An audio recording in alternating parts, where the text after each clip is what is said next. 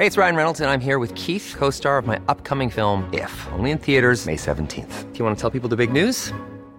All right, I'll do. Sign up now and you'll get unlimited for $15 a month in six months of Paramount Plus Essential Plan on us. Mintmobile.com slash switch. Upfront payment of $45 equivalent to $15 per month. Unlimited over 40 gigabytes per month. Face lower speeds. Videos at 480p. Active Mint customers by 531.24 get six months of Paramount Plus Essential Plan. Auto renews after six months. Offer ends May 31st, 2024. Separate Paramount Plus registration required. Terms and conditions apply if rated PG.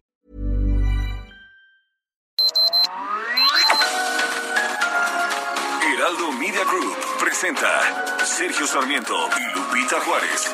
Información veraz y oportuna con un toque personal y humano. Por El Heraldo Radio, donde la H suena y ahora también se escucha.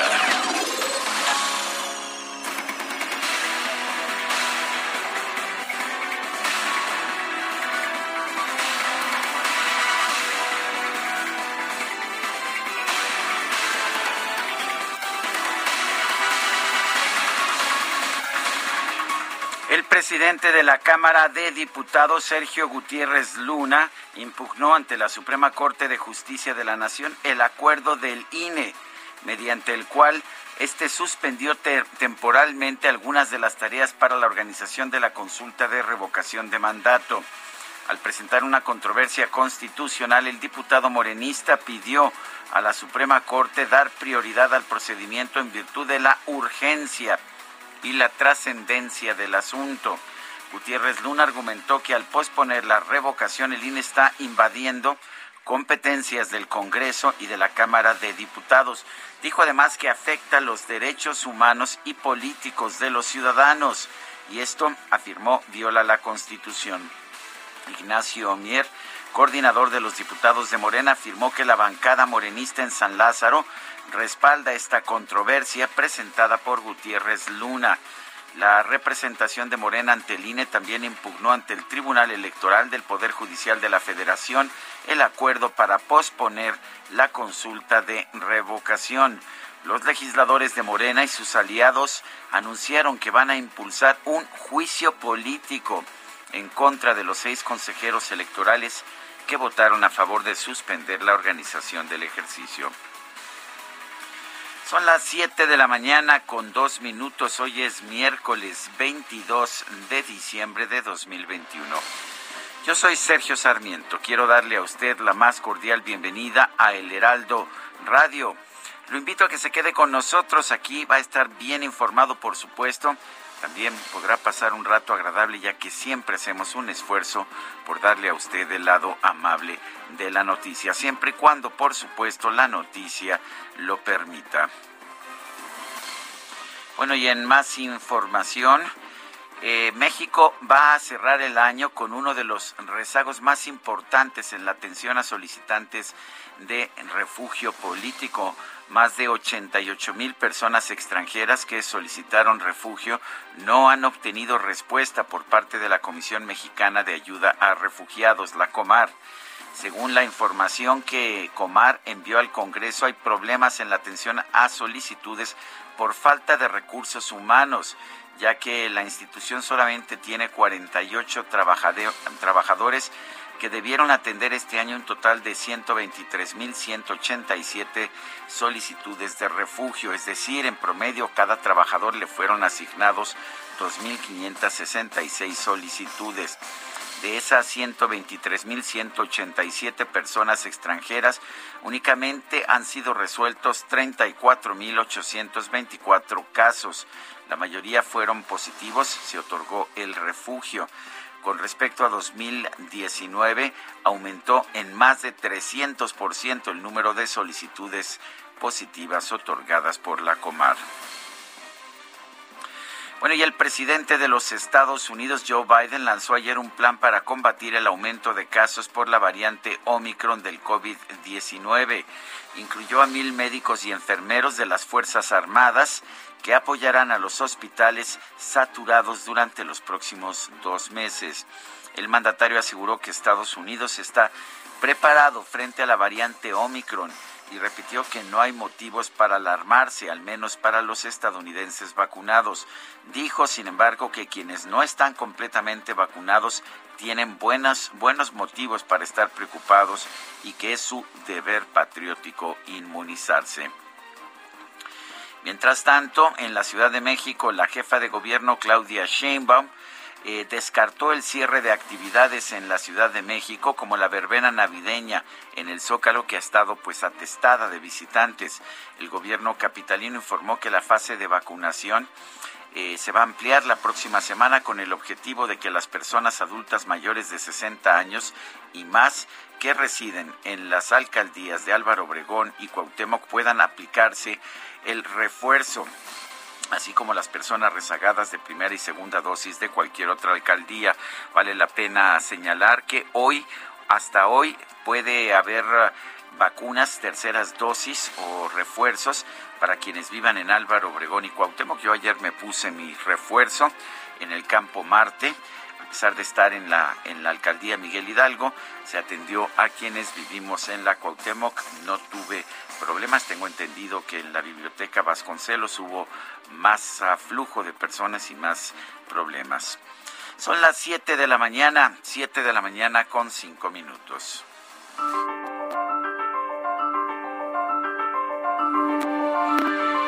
Bueno, y vamos a la frase del día.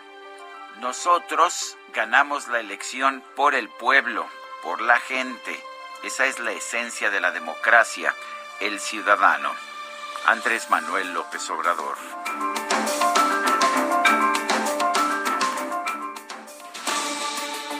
Bueno, y vámonos a las preguntas. Ayer, ayer preguntábamos en este espacio, ¿debe hacerse juicio político a los consejeros del INE que votaron a favor de aplazar algunas de las tareas del proceso de revocación de mandato? Nos dijo que sí el 5.8%, que no el 92.7%. No sabemos 1.5%. Recibimos 11.530 participaciones. La que sigue, por favor. Por supuesto que sí, mi queridísimo y solitario DJ que lo tienen abandonado al DJ que ya ni fiesta ni nada. Pero bueno, nosotros aquí trabajando todas las mañanas, mi querido Quique. La pregunta de esta mañana que ya coloqué en mi cuenta personal de Twitter, arroba Sergio Sarmiento, dice lo siguiente. Si el INE no puede hacer la consulta de revocación de mandato, ¿está usted dispuesto a que la haga el pueblo? Como dice AMLO. Dice que sí el 7.2%, que no el 91.3%, quién sabe, 1.5%. En 29 minutos hemos recibido 1.103 votos. Las destacadas del Heraldo de México.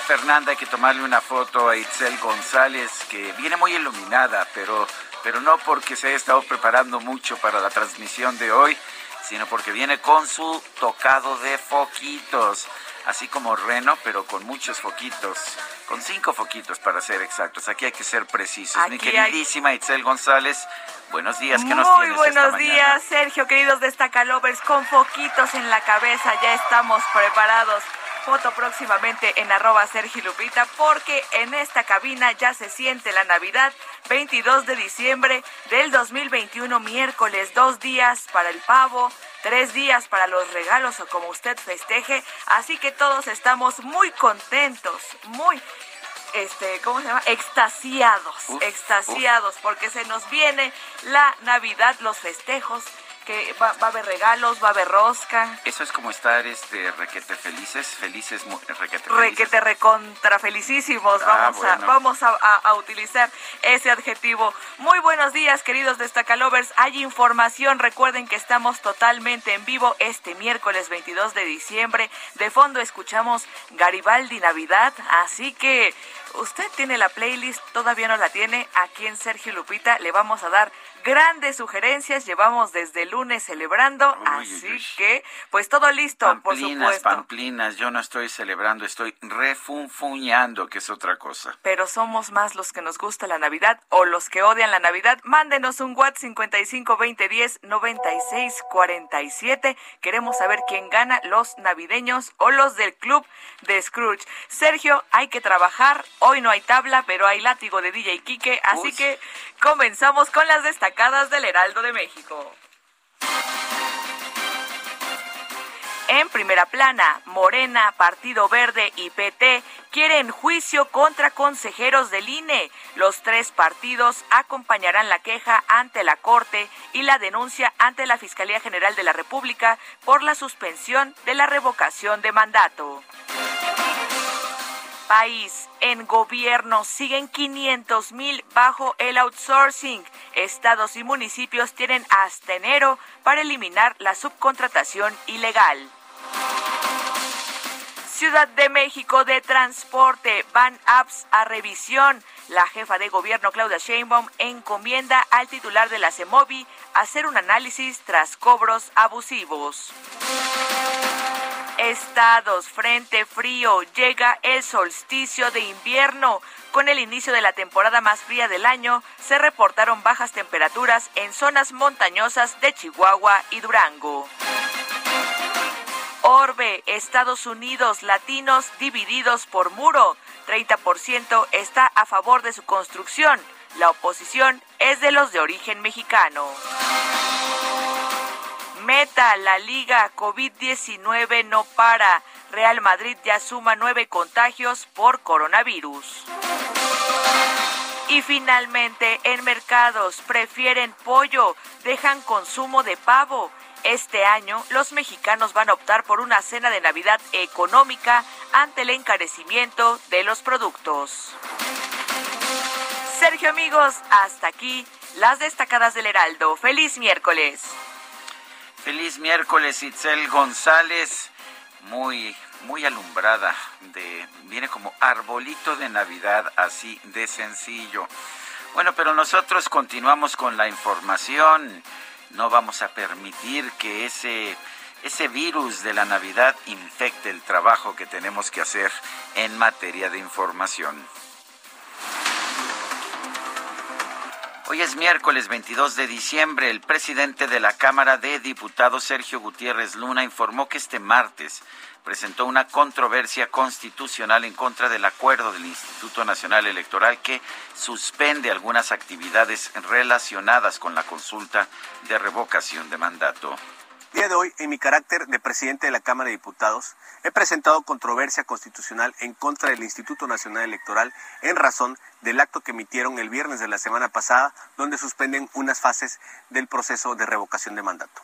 Le he solicitado a la Suprema Corte de Justicia de la Nación que tramite este procedimiento con el carácter de prioritario en virtud de la urgencia y trascendencia del asunto. En la demanda planteamos que el Instituto Nacional Electoral está invadiendo competencias del Congreso de la Unión y de la Cámara de Diputados.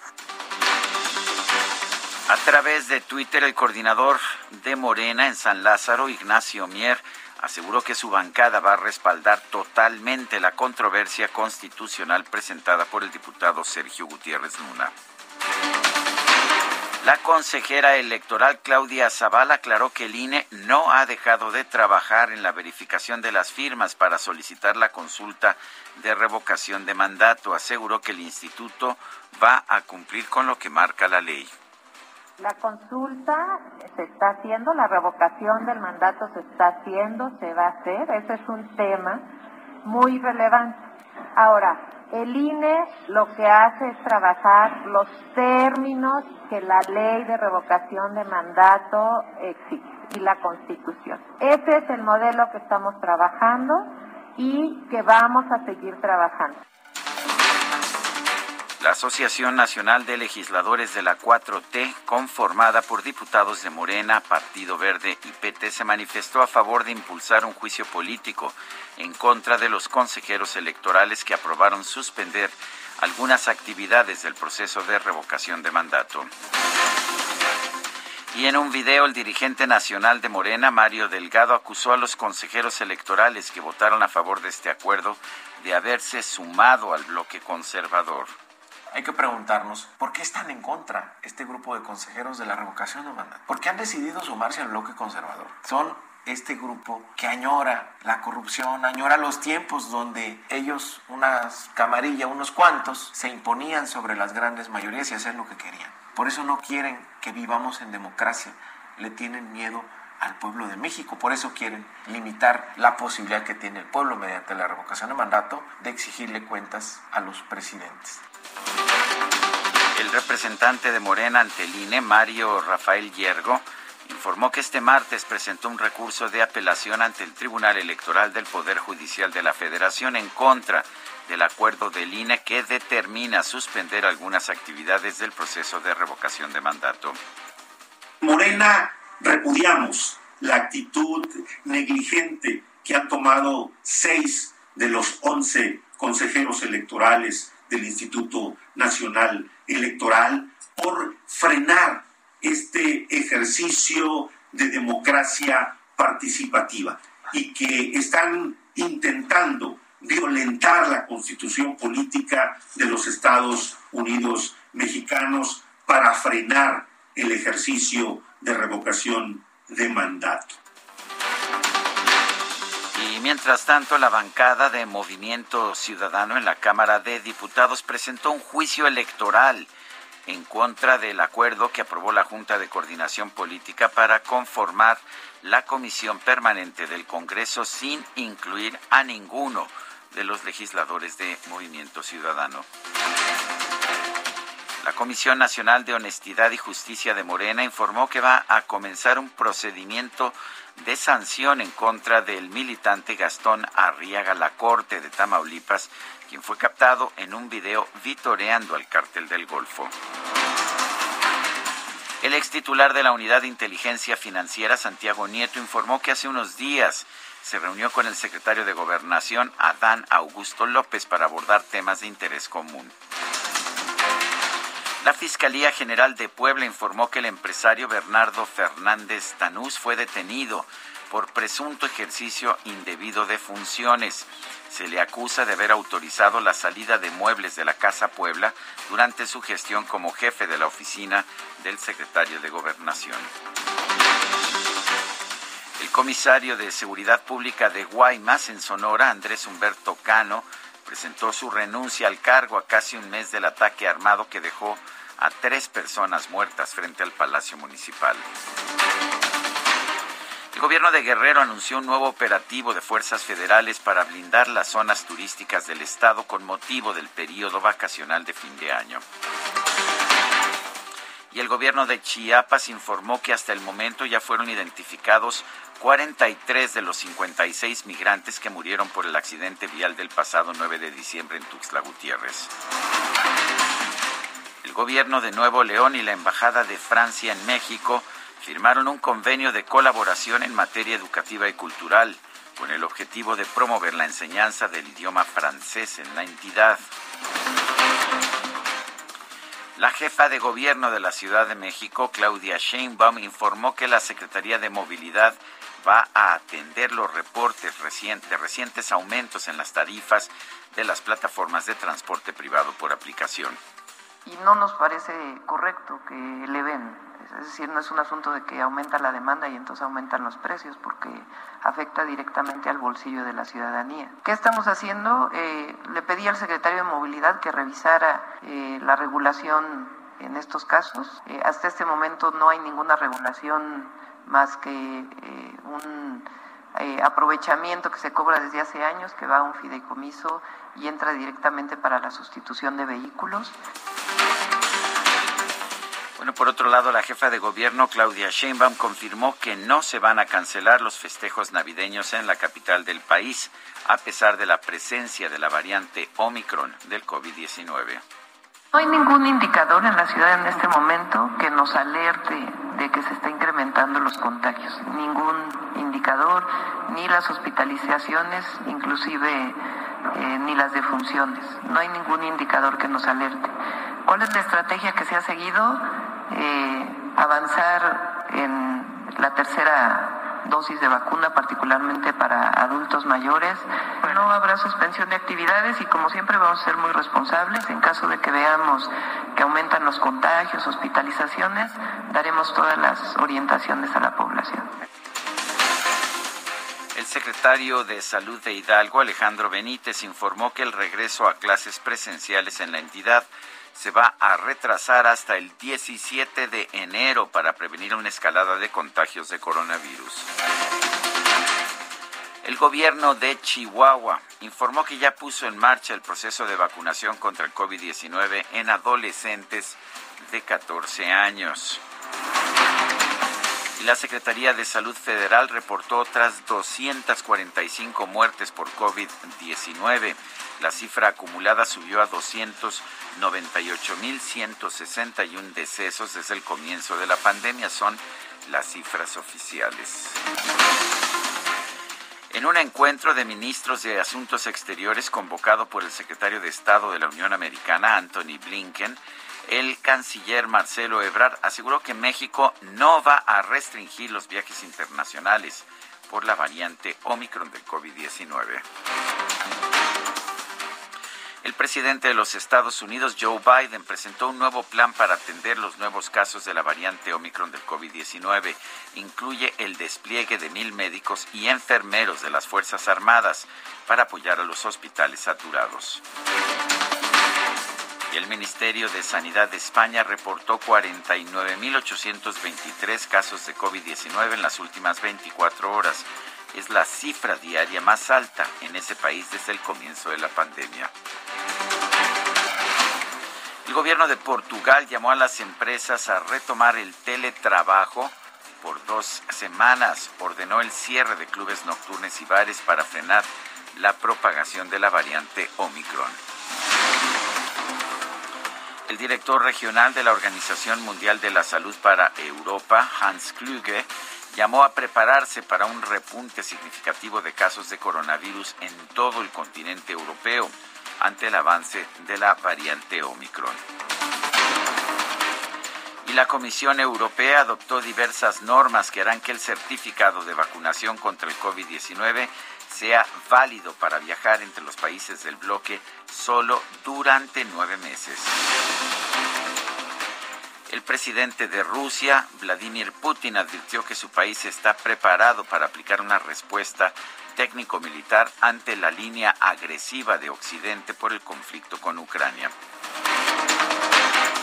Y en información deportiva, las Águilas de Filadelfia derrotaron 27 a 17 a Washington Football Team, con lo que se mantienen con vida en la búsqueda por el comodín a los playoffs de la NFL. Por otra parte, los Rams, los Rams de Los Ángeles eh, derrotaron, derrotaron ayer por marcador de 20 a 10 a los Seahawks, los halcones marinos de Seattle, con lo que alcanzan, alcanzan una posición de 10 ganados y 4 perdidos.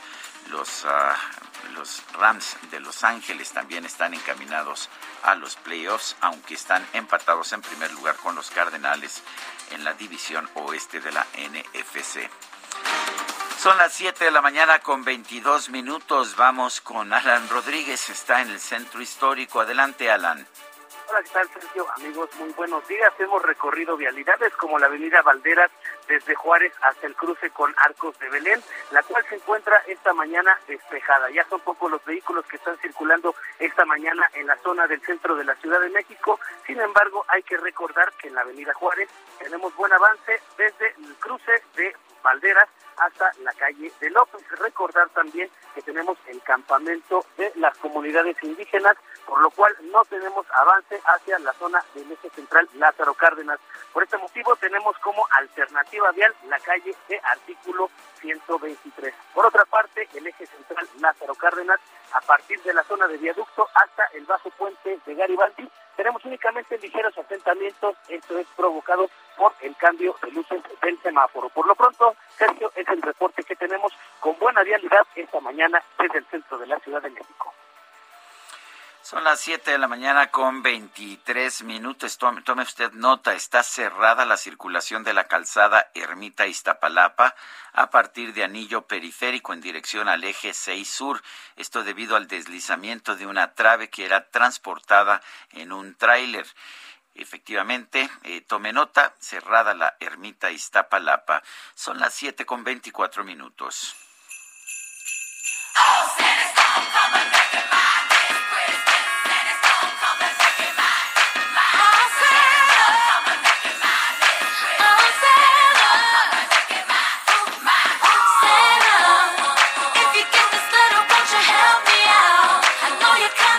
Pues ah, ya ve usted, me han humillado toda la semana, no podían dejar de hacerlo este miércoles. Aquí esta turba que controla la programación musical eh, ha impuesto nuevamente música navideña. Ahora es de Mariah Carey. Empezamos con esta que se llama Oh Santa.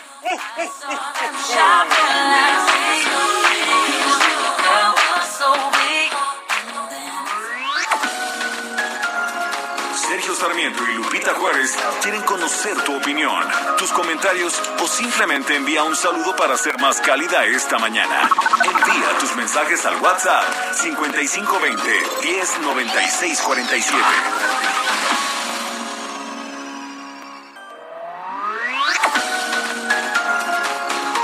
Continuamos con Sergio Sarmiento y Lupita Juárez por El Heraldo Radio.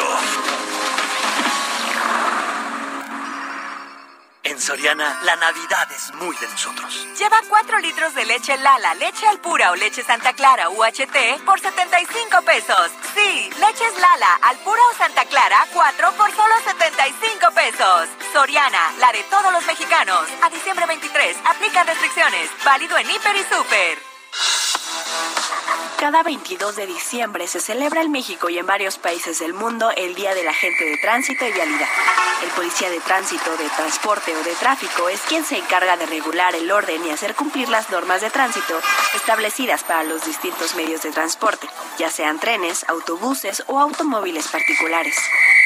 Su labor principal consiste en vigilar los delitos o infracciones cometidos a las normas establecidas en materia de transporte, contra otros vehículos, peatones o contra pasajeros en el caso de ser un transporte público. Este día está dedicado a la promoción de la seguridad vial, es decir, tanto a la enseñanza de normas de tránsito como al desarrollo de aptitudes y prácticas que permitan generar una mayor conciencia social al respecto.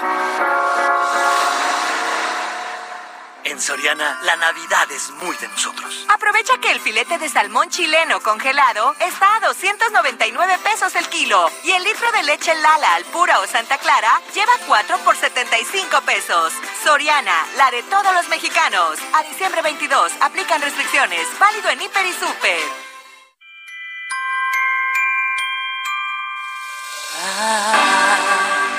don't want a lot for Christmas.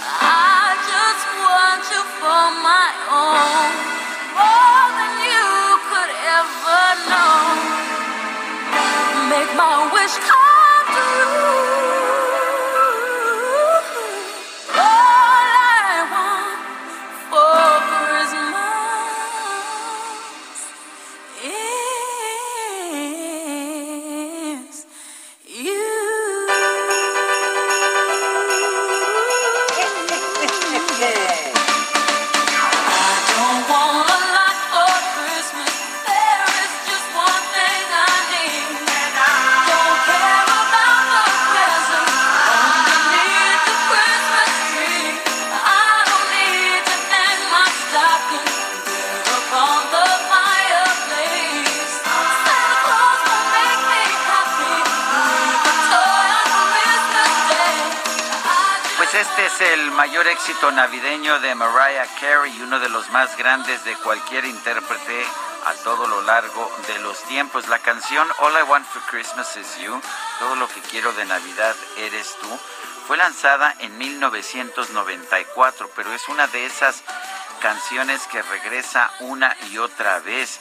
Por ejemplo, después de la película del 2003 Love Actually, eh, Amor Realmente, en que se cantaba esta canción, eh, pues empezó a hacer, popular la compra de esta canción o escuchar esta canción en tiempos de Navidad. Y por eso, pues resulta que eh, durante tres años, por ejemplo, los últimos tres años ha sido número uno en, ah, en música en música navideña, a pesar de que es una canción del de 1994. Efectivamente, es la canción eh, que más se ha escuchado en, la temporada navideña en 2019, en 2020 y en este 2021. Cuando se lanzó, curiosamente, solamente alcanzó el puesto número 12. Y bueno, pues ahora se ha vuelto pues un clasicazo. All I want for Christmas is you. Todo lo que quiero de Navidad eres tú. Mariah Carey, aquí en el Heraldo Radio. Son las 7 de la mañana con 34 minutos. Tenemos mensajes de nuestro público. Amy Shehoa nos dice, ya no cabe duda que el gran objetivo de López es destruir definitivamente el INE. Hay de nosotros y la Suprema Corte le hace el juego. Saludos cariñosos. Dice otra persona, en la alcaldía de Iztacalco se observa que muchas personas constantemente violan el reglamento de tránsito.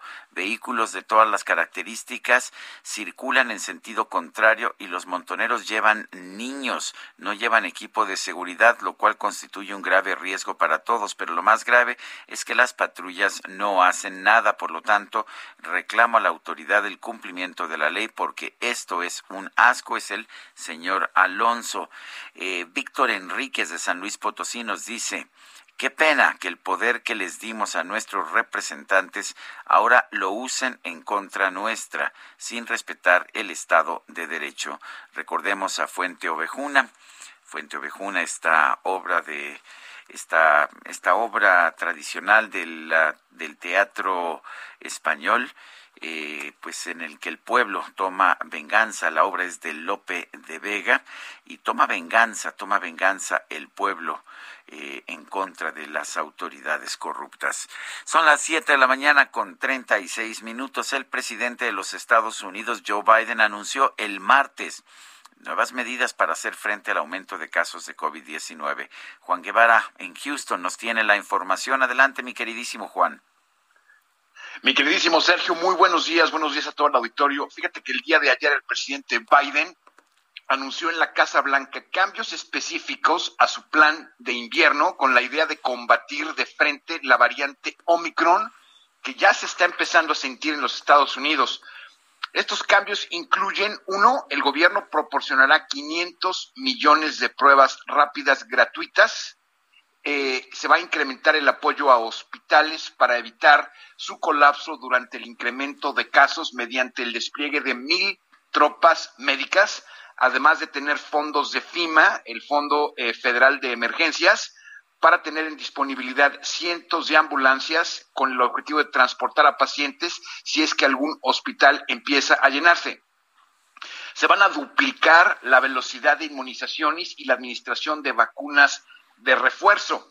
Eh, el día de ayer el presidente Biden afirmó que las fiestas decembrinas serían cerca a lo normal para todas aquellas personas que están ya vacunadas, pero potencialmente peligrosas para aquellas personas que no se han vacunado. Inclusive, fíjate, dijo algo muy interesante, dijo que el presidente, que esto, que este tema de la vacuna no es una cuestión política. Informó que a, inclusive al expresidente Trump ya se le había administrado su vacuna de refuerzo y de que es un deber patriótico el vacunarse.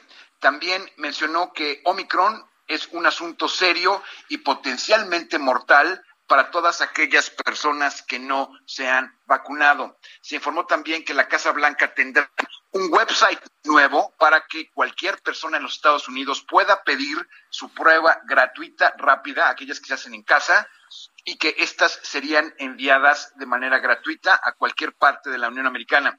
El gobierno federal también utilizará el programa de defensa, el llamado Defense Production Act, para producir de manera masiva más pruebas y que estas sean accesibles en lugares cercanos. Ayer, el, eh, ayer este, Sergio, fíjate que el presidente eh, Biden estuvo tosiendo durante su conferencia inclusive tuvo que parar su discurso dos veces y a respuesta de esto al presidente Biden se le hará una prueba de coronavirus el día de hoy durante el día. Entonces vamos a ver si el presidente Biden, eh, los resultados del presidente Biden de esta prueba durante el día, debido a que se presentó, como te digo, tosiendo en su, en su, en su anuncio el día de ayer. Y bueno, pues los doctores inmediatamente lo tienen listo para tener prueba y los resultados serán informados durante el día de hoy por la Casa Blanca. Bueno, esperemos que nada más sea pues una ligera tos. A, veces nos pasa a todos. Yo tengo una tos que no me deja desde hace meses, eh, pero me he hecho no sé cuántas pruebas de COVID y no tengo. Sí, eso, eso sucede, pero todo el mundo está pendiente con esto de las, de las pruebas. Y estamos esperando que diga el, um, el eh, Bill de Blasio, el regente de la ciudad de Nueva York, a ver si se van a celebrar las fiestas de fin de año durante, durante el 31 de diciembre. Estamos pendientes también de ese anuncio y pues lo informaremos inmediatamente que esto suceda. Juan Guevara, muchas gracias. Fuerte abrazo. Un abrazo, Sergio. Gracias a todos. Bueno, y el, el propio presidente de los Estados Unidos, Joe Biden, afirmó ayer que si no se está completamente vacunado, sí hay buenas razones para preocuparse ante la nueva variante del COVID, la variante Omicron. Malaquías López Cervantes es académico del Departamento de Salud Pública de la Facultad de Medicina de la UNAM. Eh, Malaquías López Cervantes, gracias por tomar nuestra llamada. Entonces, si, si no está uno eh, plenamente vacunado, ¿es más peligrosa la variante Omicron? Sergio, muy buenos días. Gracias por la invitación. Eh, sí, efectivamente, eh, lo que se ha estado viendo es que eh, la gravedad de la infección va a estar muy afectada o muy modificada por la condición de vacunación. Las personas no vacunadas son quienes han tenido los casos más severos, ha llegado a ocurrir un número de muertes entre estas personas no vacunadas, pero los que están mejor vacunados tienen una infección leve hasta el momento. El, muchos nos han dicho que, que, el Omicron es más contagioso. La gran pregunta es si es más grave, si es más virulento que otras variantes. Bueno, como decía, eh, puede ser muy grave en personas que no tengan la vacunación adecuada y yo pienso que esto debe de ser algo relacionado con la condición previa de salud de las personas. Entonces, por ejemplo, en este en Israel ocurrió ya una muerte de una persona en la que se encontró la variante Omicron, pero no tienen la certidumbre de que haya sido a causa de Omicron o de las enfermedades que esta persona tenía. Entonces, mientras tenemos información más clara, lo que parece ser es que la enfermedad es más leve en general, cuando la variante Omicron es la que infecta pero eso no debe de ser motivo para confiarnos y pensar que pues entonces no importa y no es necesario tomar precauciones. Estamos viendo cierres de fronteras, confinamientos nuevamente en distintos países del mundo. ¿Es esto razonable? Porque sigo viendo que en las recomendaciones de la Organización Mundial de la Salud se sigue recomendando no cerrar fronteras. Efectivamente, pues ahora sí que ya se ha esparcido por prácticamente todo el mundo. Suena como un poco eh, contrario a la lógica el que se estén cerrando aeropuertos o que se estén limitando viajes. Sin embargo, muchos países lo están haciendo porque yo creo que no están pensando nada más en la posibilidad de que Omicron llegue, sino en la velocidad con la que se esparce. Y yo creo que en el caso, por ejemplo, de México, donde nunca hemos cerrado fronteras, pues ya la evidencia que se ha reconocido oficialmente indica que anda esta variante por lugares muy diversos del país. Entonces, la fuerza de la movilidad de la población está directamente relacionada con la velocidad con la que se esparce la variante. Entonces, mientras tengamos una población en pleno movimiento y en pleno contacto, pues más rápidamente vamos a tener presencia en todas partes de esta variante. Ahora bien, estamos viviendo un periodo de festejos, festejos navideños. Incluso el gobierno de la Ciudad de México dice que no es necesario cancelar pues estas, estos festejos que se están llevando a cabo en el Zócalo de la Ciudad de México. ¿Qué opina usted? Bueno, pues Sergio, la verdad, ojalá que les resulte bien la línea de acción que han tomado desde el gobierno, que la población no esté muy afectada, pero lo que hasta el momento se ha visto en todo el mundo es que conviene limitar la movilidad de la población, que es eh, una protección que se debe de buscar, que no es despreciable y que va en contra de esta idea que tienen de andar como si nada sucediera. Ojalá que no les falle, insisto, pero si les falla, pues esto va a significar muchas, eh, muchos casos de enfermedad y muertes. Eh, ¿qué, tan, ¿Qué tan eficaces son las vacunas que se han aplicado hasta ahora? Ya tenemos mucha más información. Se, se- estaba yo leyendo, por ejemplo, información en el sentido de que la vacuna AstraZeneca pierde su eficacia en, en unos cuantos meses. Es la que yo tengo, por lo tanto me preocupa. Eh, pero también eh, parece que no tenemos suficiente información acerca de las vacunas rusa y las chinas. ¿Qué nos puede decir? Bueno, pues de las vacunas chinas y de la vacuna rusa hay poca información, sobre todo en el escenario actual. La vacuna rusa sí llegó a tener reconocimiento hasta ahora de ser efectiva para prevenir las variantes previas, particularmente la original del virus, pero eh, después de eso ya no se han ido actualizando los datos acerca de cómo se comportan en la presencia de Omicron. Lo que tenemos en el momento es un doble escenario, que por un lado nos dice que las personas bien vacunadas son las que tienen menos riesgo en caso de ser infectados, pero por el otro, el, el hecho de ser infectados nos dice que el virus tiene la capacidad de pasar por encima de la inmunidad que, que confieren las vacunas.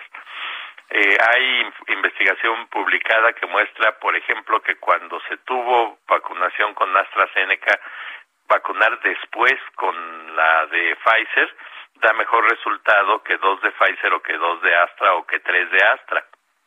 De manera tal que el resultado de todas maneras es bueno, pero es mejor cuando existe esa secuencia de combinación. Y lo malo está en que en México lo que se tiene de la vacuna de Pfizer ya se reservó para los jóvenes y no se está ofreciendo a los adultos que podrían tener beneficio cuando recibieron primero la vacuna de AstraZeneca.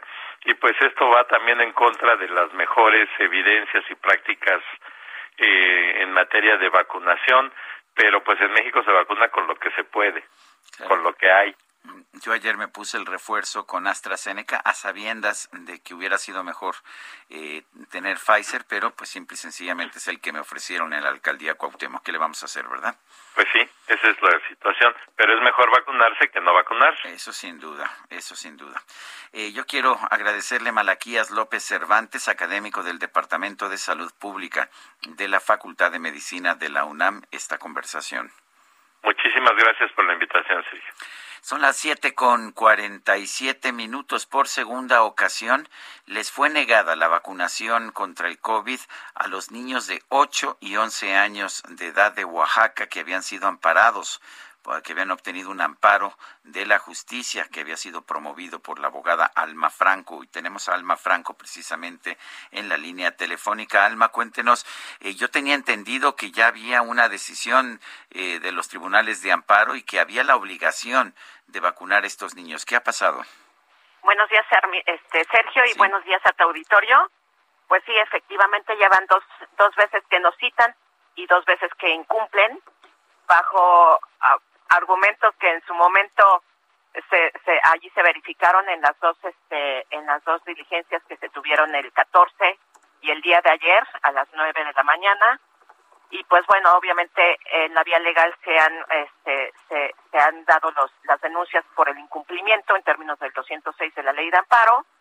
Y bueno ahorita ya también estoy formulando la denuncia penal en contra de las autoridades federales precisamente por un desacato judicial y por la violencia psicoemocional que estamos eh, eh, que estamos que están ejerciendo las autoridades federales en agravio de los menores y de los padres de familia que bueno para nosotros ya es una burla ya nos está causando porque por un lado nos dicen sí, lo citamos y por el otro lado de repente nos dicen ya no, después de hacernos esperar el primer día 43 minutos, eh, ya de ayer tres, tres horas y media.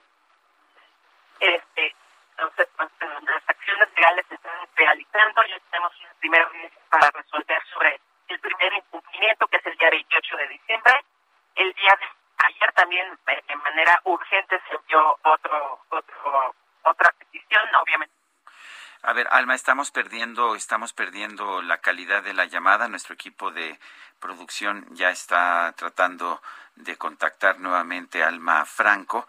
Y bueno, pues aquí lo curioso del caso es que uno los uh, primero las autoridades niegan esta vacunación de niños de entre 8 y 11 años. Eh, después, eh, después acude a un tribunal de amparo, esta abogada obtiene, obtiene la protección de la ley de amparo, eh, citan para la vacunación a estos niños, pero pues simple y sencillamente los hacen esperar y no los vacunan. Realmente inquietante. Vamos a ver qué ocurre ahora, eh, porque lo que nos dice la licenciada Alma Franco es que está preparando acciones por desacato ante las autoridades de salud. Vamos a otros temas por mientras tratamos de recuperar esa llamada con Alma Franco. El gobierno de la Ciudad de México informó que se va a ampliar la vacunación la próxima semana para las personas adultas mayores residentes en las alcaldías de Álvaro Obregón y Cuauhtémoc. Carlos Navarro, adelante. Buenos días, Sergio. Te saludo con gusto a ti y al auditorio y comentarte que la aplicación de la tercera dosis de la vacuna contra COVID-19 para adultos mayores de 60 años o más de Álvaro Obregón y Cuauhtémoc fue ampliada una semana más. El gobierno de la Ciudad de México informó a través de un comunicado que la fase de vacunación 38 se ampliará la próxima semana, es decir, lunes 27, martes 28 y miércoles 29 de diciembre. Esto con el objetivo de que las personas puedan aplicarse la tercera dosis, así como las personas rezagadas de primera y segunda dosis de cualquier otra alcaldía reciban el biológico. El director de Gobierno Digital de la DIP, Eduardo Clark, precisó que las sedes serán para Álvaro Obregón, la Expo Santa Fe y Censis Marina, y en el caso de Cuauhtémoc será el campo Marte. Comentarte, Sergio, que también a partir del lunes 3 de enero de 2022 se aplicará la tercera dosis para los adultos mayores residentes de las alcaldías Benito Juárez, Gustavo Amadero, Iztacalco, Iztapalapa y Venustiano Carranza. Los detalles sobre esta fase de vacunación de las alcaldías restantes serán dados a conocer en los próximos días. Comentarle a nuestros radioescuchas que para recibir la tercera dosis del biológico de AstraZeneca, las personas deberán presentar una identificación que acredite tener 60 años o más, comprobante de domicilio donde conste ser residente de la alcaldía correspondiente, tener esquema completo de vacunación con antigüedad de seis meses y llevar impreso el expediente de vacunación, el cual puede descargarse en mivacuna.salud.gov.mx. Sergio, la información que te tengo. Gracias, Carlos Navarro. Ya tenemos nuevamente en la línea telefónica a Alma Franco. Alma, empezamos a, perderla, ya no nos enteramos muy bien.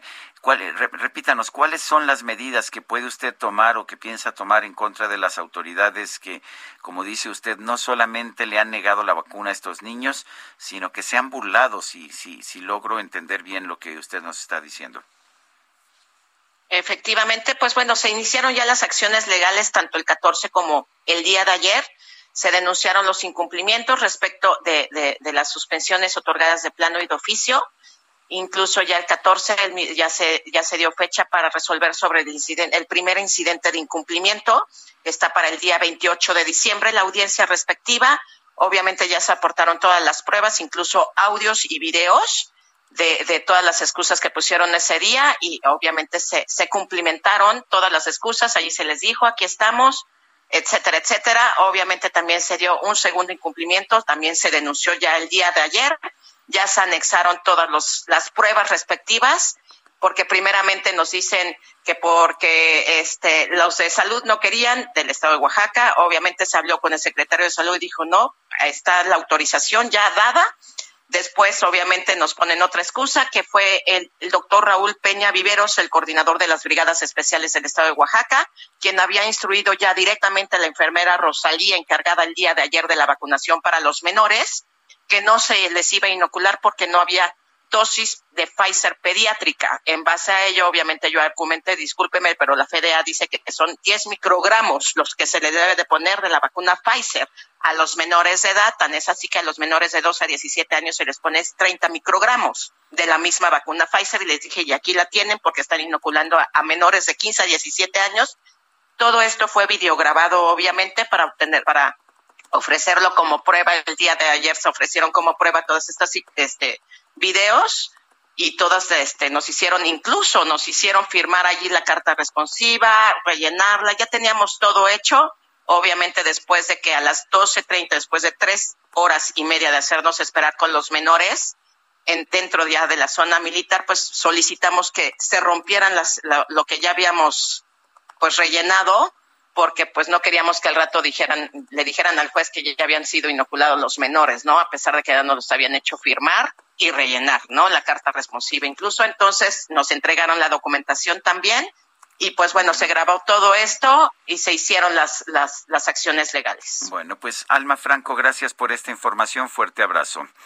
Son las siete con cincuenta y cuatro minutos. Lo mejor de México está en Soriana. Aprovecha que la naranja está a 9.80 el kilo y la papa blanca a 19.80 el kilo. O lleva el tomate guaje a 14.80 el kilo y la papaya a 22.80 el kilo. Martes y miércoles del campo de Soriana a diciembre 22. Aplican restricciones. Válido en Hiper y Super. Vamos a un corte y regresamos.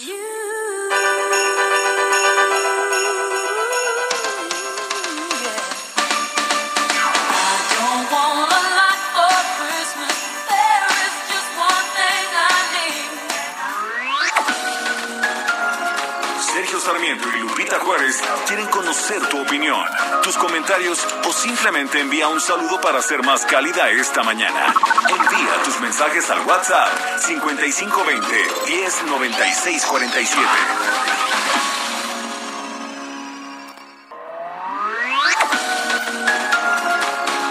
Continuamos con Sergio Sarmiento y Lupita Juárez por El Heraldo Radio.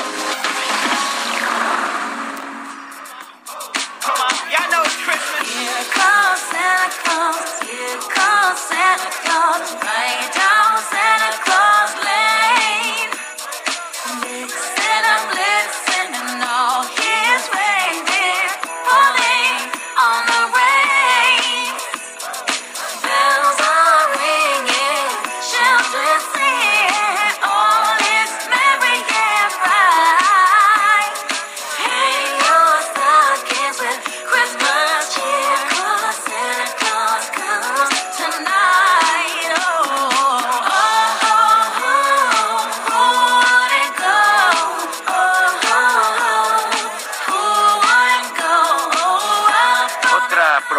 De la música de Mariah Carey. Esto se llama Here Comes Santa Claus y la acompañan Snoop Dogg y Jermaine Dupri.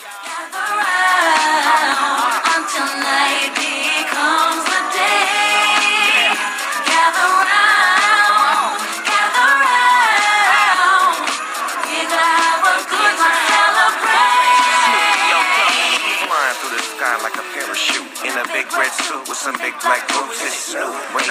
Es una música navideña un poquito distinta de la tradicional.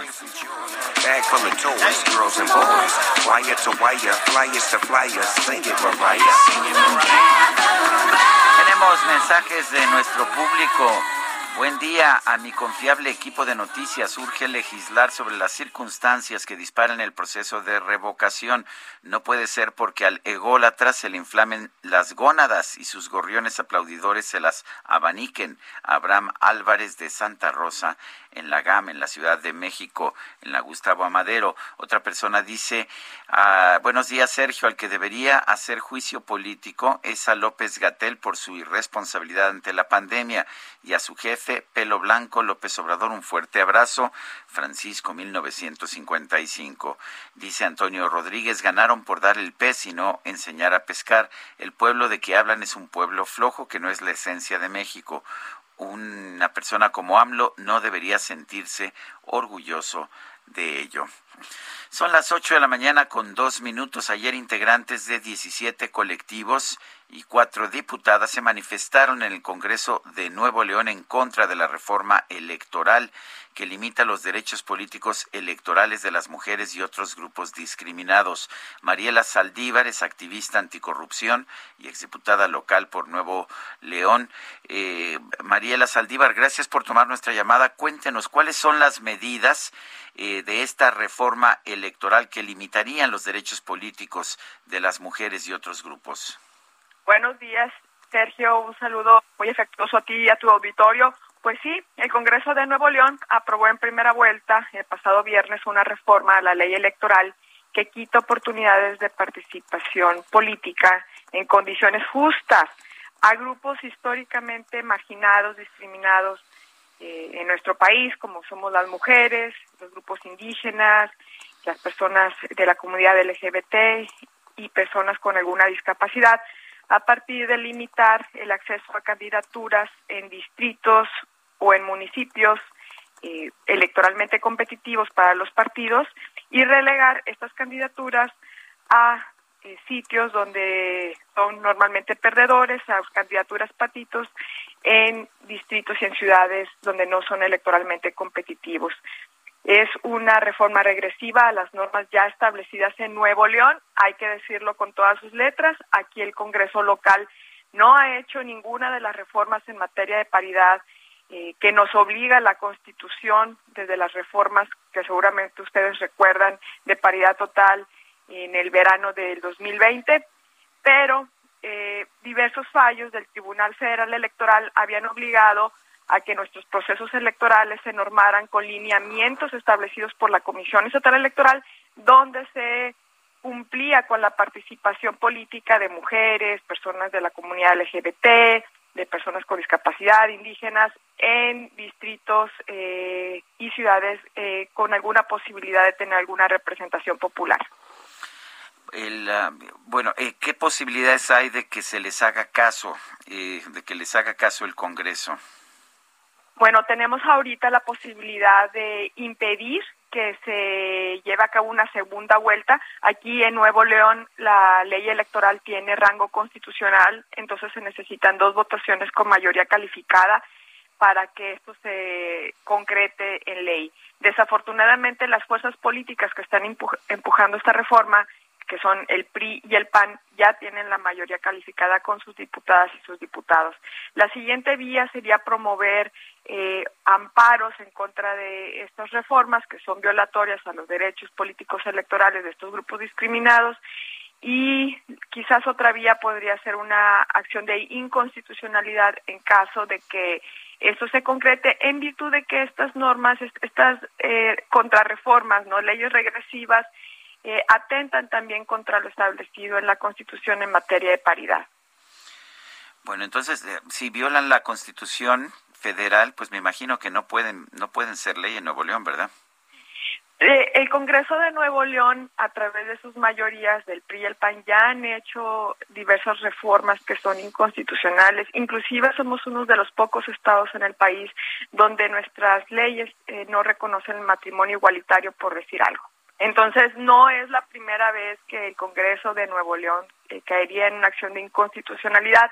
El problema es que en lo que se resuelve a veces transcurren uno o dos años y para entonces quizás ya estaríamos con el proceso electoral 2024 encima. Bueno, pues entonces estaremos al pendiente de ver cuál es el resultado. Fundamentalmente lo que estamos viendo es una restricción a los derechos a, los derechos de las mujeres y otros grupos discriminados en nuestra en esta nueva legislación. Estaremos al pendiente, Mariela. Sí, muchas gracias, Sergio. Bueno, son las 8 de la mañana, 8 de la mañana con 7 minutos y vámonos al clima. El pronóstico del tiempo. Sergio Sarmiento y Lupita Juárez. Ismael Marcelo, meteorólogo del Servicio Meteorológico Nacional de la Conagua. Adelante, ¿qué nos tienes esta mañana? Hola, ¿qué tal Sergio? Muy buenos días, qué gusto saludarte a ti y al amable auditorio que nos escucha en esta mañana. Pues como para para informarte sobre las condiciones del estado del tiempo que se pronostican durante este día. Te comento que un canal de baja presión y la entrada de humedad proveniente tanto del Océano Pacífico como del Golfo de México ocasionarán durante este día lluvias con intervalos de chubascos, es decir, acumulados en 24 horas de hasta 25 milímetros en regiones de Veracruz, Oaxaca y Chiapas. En el resto de la República Mexicana, una circulación anticiclónica en niveles medios de la atmósfera ocasionará disminución de las lluvias sobre la mayor la mayor parte de la República Mexicana, en donde las temperaturas máximas estarán oscilando entre los 35 y 40 grados Celsius en regiones de Michoacán y Guerrero y temperaturas máximas de 30 a 35 grados Celsius en zonas de Sinaloa, Nayarit, Jalisco, Colima, Morelos, en la costa de Oaxaca, así como en las zonas costeras del estado de Chiapas. Aquí en el Valle de México y la zona conurbada esta mañana la temperatura mínima oscila entre los 6 y 8 grados Celsius. Estimamos que la temperatura máxima alcance los 22 a 24 grados Celsius sin probabilidad de probabilidad de lluvia aquí en la capital de la República Mexicana. Esta es la información, Sergio, desde el Servicio Meteorológico Nacional de Conagua. Gracias, Ismael Marcelo. Que tengan un excelente día. Hasta luego. Bueno, son las ocho, las ocho de la mañana con ocho minutos. Bueno, ¿qué le puedo decir? Ya sabe usted que, que hay, esta es una época en la que repartimos regalos, es una época en la que nos vemos generosos, pero pues hay formas distintas de repartir regalos o de enviar los regalos. Aquí, por ejemplo, luego, pues mucha gente simple y sencillamente eh, los trae aquí a nuestras oficinas o a nuestras casas, pero eh, ayer, ayer ah, la empresa SpaceX lanzó un cohete con una cápsula que lleva regalos de Navidad, golosinas y suministros para la Estación Espacial Internacional. La firma recibió su propio regalo luego del lanzamiento que representa el centésimo aterrizaje exitoso de una de un cohete de la compañía.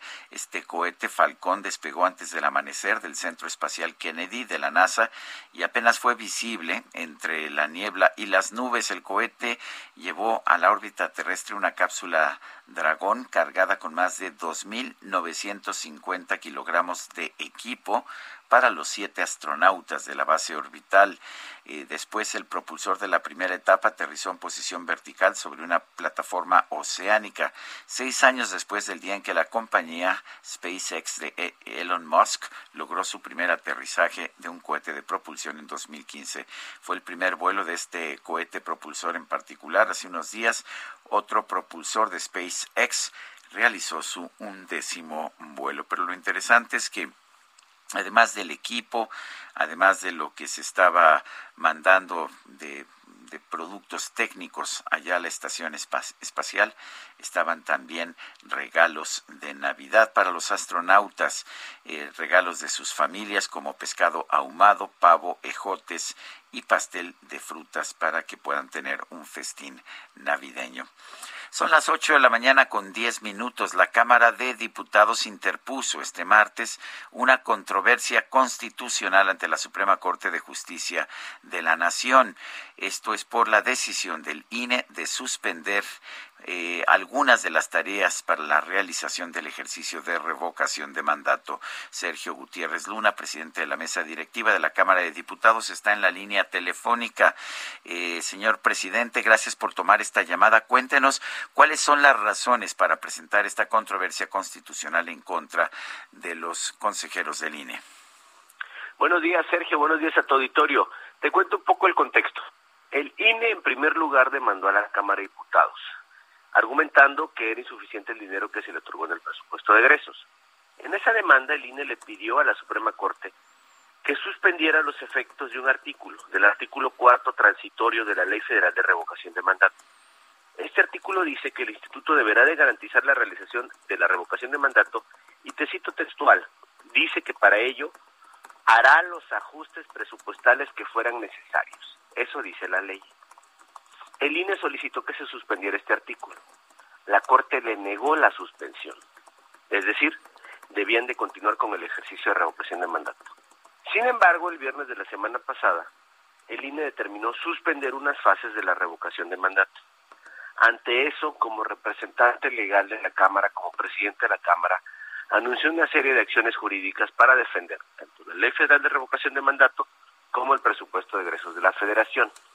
Y el día de ayer presentamos una controversia constitucional en contra del INE por invasión de competencias, particularmente lo que hace a la facultad presupuestal, a la facultad legislativa, además por violación a derechos humanos, derechos fundamentales, eh, referentes a los derechos políticos que tienen las personas para participar en este ejercicio democrático. y he pedido a la Suprema Corte que tramite este asunto con el carácter de prioritario por su relevancia y urgencia y he pedido también a la Corte que emite una suspensión para que no sigan los efectos de este acuerdo del INE y se pueda continuar con el ejercicio de la revocación de mandato. Bueno, el, el, la verdad es que no hay muy pocos precedentes en este sentido. ¿No puede argumentar el INE que no está obligado a lo imposible? Eso lo decidirá la Corte. Ese punto es muy importante, Sergio, porque el tema de si hay dinero suficiente o no, justo es el punto de la controversia que presentó el INE. Y eso lo va a resolver la Corte. El tema aquí es que nadie puede suspender los efectos de una ley o de un decreto de motu propio. Solo lo puede hacer un juez. El INE le pidió a la Corte que se suspendieran estos efectos y la Corte se lo negó. Aquí el tema es que no se puede suspender algo por el simple hecho de que a alguien le parezca, desde su perspectiva, que debe de ser así. Por eso existen los tribunales y los jueces, para que ellos diriman las controversias. Eh, don Sergio, ¿por qué le redujeron el dinero al INE para provocar esta confrontación, para poder ah, quitar, quitar a los consejeros incómodos? Mira, ojo, ese tema es bastante importante y que ya está en otro lado. La Cámara de Diputados determinó a través del presupuesto de egresos que ese dinero era suficiente. No hay ninguna reducción porque lo que hacen los órganos, los entes y los poderes es presentar el proyecto de presupuesto a la Cámara. En ese momento no hay ningún derecho. Se presenta un presupuesto de egresos y la Cámara determina cómo ajusta ese presupuesto. La Cámara de Diputados tiene la facultad exclusiva en materia presupuestal y la Cámara determinó que el presupuesto que se le asignó al INE era suficiente para realizar sus actividades. Ese es el fondo del diferendo, Sergio. ¿En ¿Cuándo, ¿Cuándo esperan que haya una, una respuesta por parte de la Suprema Corte? Finalmente los tiempos están haciendo cada vez más estrechos. Pues mira, eh, es un proceso que lleva sus fases, se le da vista a la parte demandada, que en este caso sería el INE, esta contesta, se desahogan pruebas, etcétera. Sí llevaría algún tiempo, pero nosotros pues hemos solicitado ahí la suspensión, veremos qué resuelve la Corte y yo creo que todos debe- debemos de estar a el respeto de las determinaciones judiciales, que es de alguna manera de lo que nos estamos quejando como Cámara de Diputados en el sentido de que el INE no respetó la determinación de la Corte cuando no le otorgó la suspensión a lo que ellos pedían. Bueno, pues eh, aunque tengo entendido que la Corte no otorgó la suspensión eh, porque eh, todavía no se había terminado el proceso de, de validar las firmas, ¿estoy en lo correcto? La Corte no otorgó la suspensión porque continuó el proceso y por lo tanto debía de continuar. Es correcto, no la otorgó. Bueno, eh, si no la otorgó debe de continuar todo. Si lo hubiera otorgado, entonces pues se suspende. Y ante eso no puede alguien suspenderlo de manera unilateral. Gracias por hablar con nosotros, Sergio Gutiérrez Luna, presidente de la mesa directiva de la Cámara de Diputados. Con mucho gusto, Sergio. Saludos al auditorio. Eh, son las ocho con dieciséis minutos. Mientras tanto, el ah, presidente de la Junta de Coordinación Política del Senado, Ricardo Monreal, dijo que hay que superar el callejón sin salida en este tema. Dijo que hay que dialogar y buscar soluciones jurídicas y que no conviene asumir posiciones fatales, eh, según el, el líder de la bancada de Moreno, de Morena en el Senado. eh, entre las atribuciones del INE no está suspender o cancelar la consulta, por lo que a su juicio los consejeros electorales se extralimitaron en sus funciones y violaron el principio de legalidad. Hay que buscar el diálogo, sin embargo, dijo, e intentar conciliar para que uno y otro cedan, porque estoy seguro de que el instituto sí tiene recursos y personal de sobra, dado que no hay elecciones y los consejeros pueden ahorrar con la eliminación de sus excesos, prebendas y privilegios para que este dinero pueda utilizarse en la organización de la consulta, es lo que dice el presidente de la Junta de Coordinación Política, el senador Ricardo Monreal. Eh, el INE, el INE ha recibido 7.4 millones de firmas para la consulta de revocación de mandatos. Se requieren 2.7 millones, un poco más de 2.7 millones. Vamos con Iván Saldaña que nos tiene el reporte. Adelante, Iván.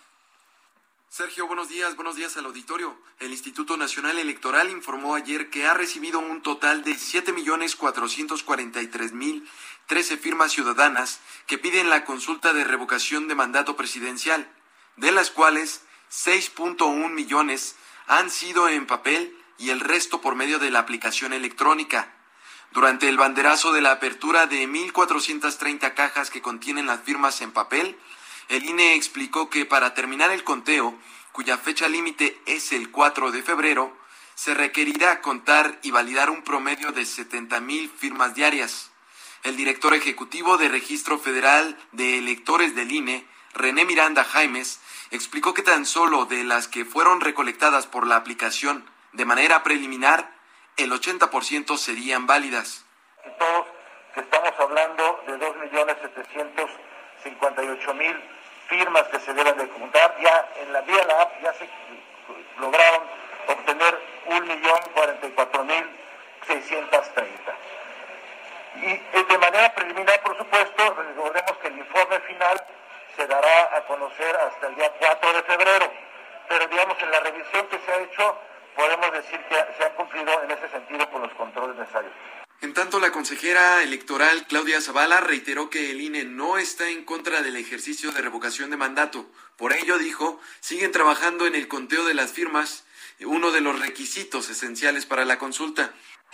¿Por qué se posponen las otras? Pues porque lo tenemos, lo que tenemos, no nos alcanza para eh, toda la responsabilidad de gasto que tendríamos que asumir, por ejemplo, para convocar a nuestros CAES, a nuestros supervisores electorales, para eh, generar eh, los insumos para los consejos distritales, los consejos locales. Por eso pospusimos esta parte.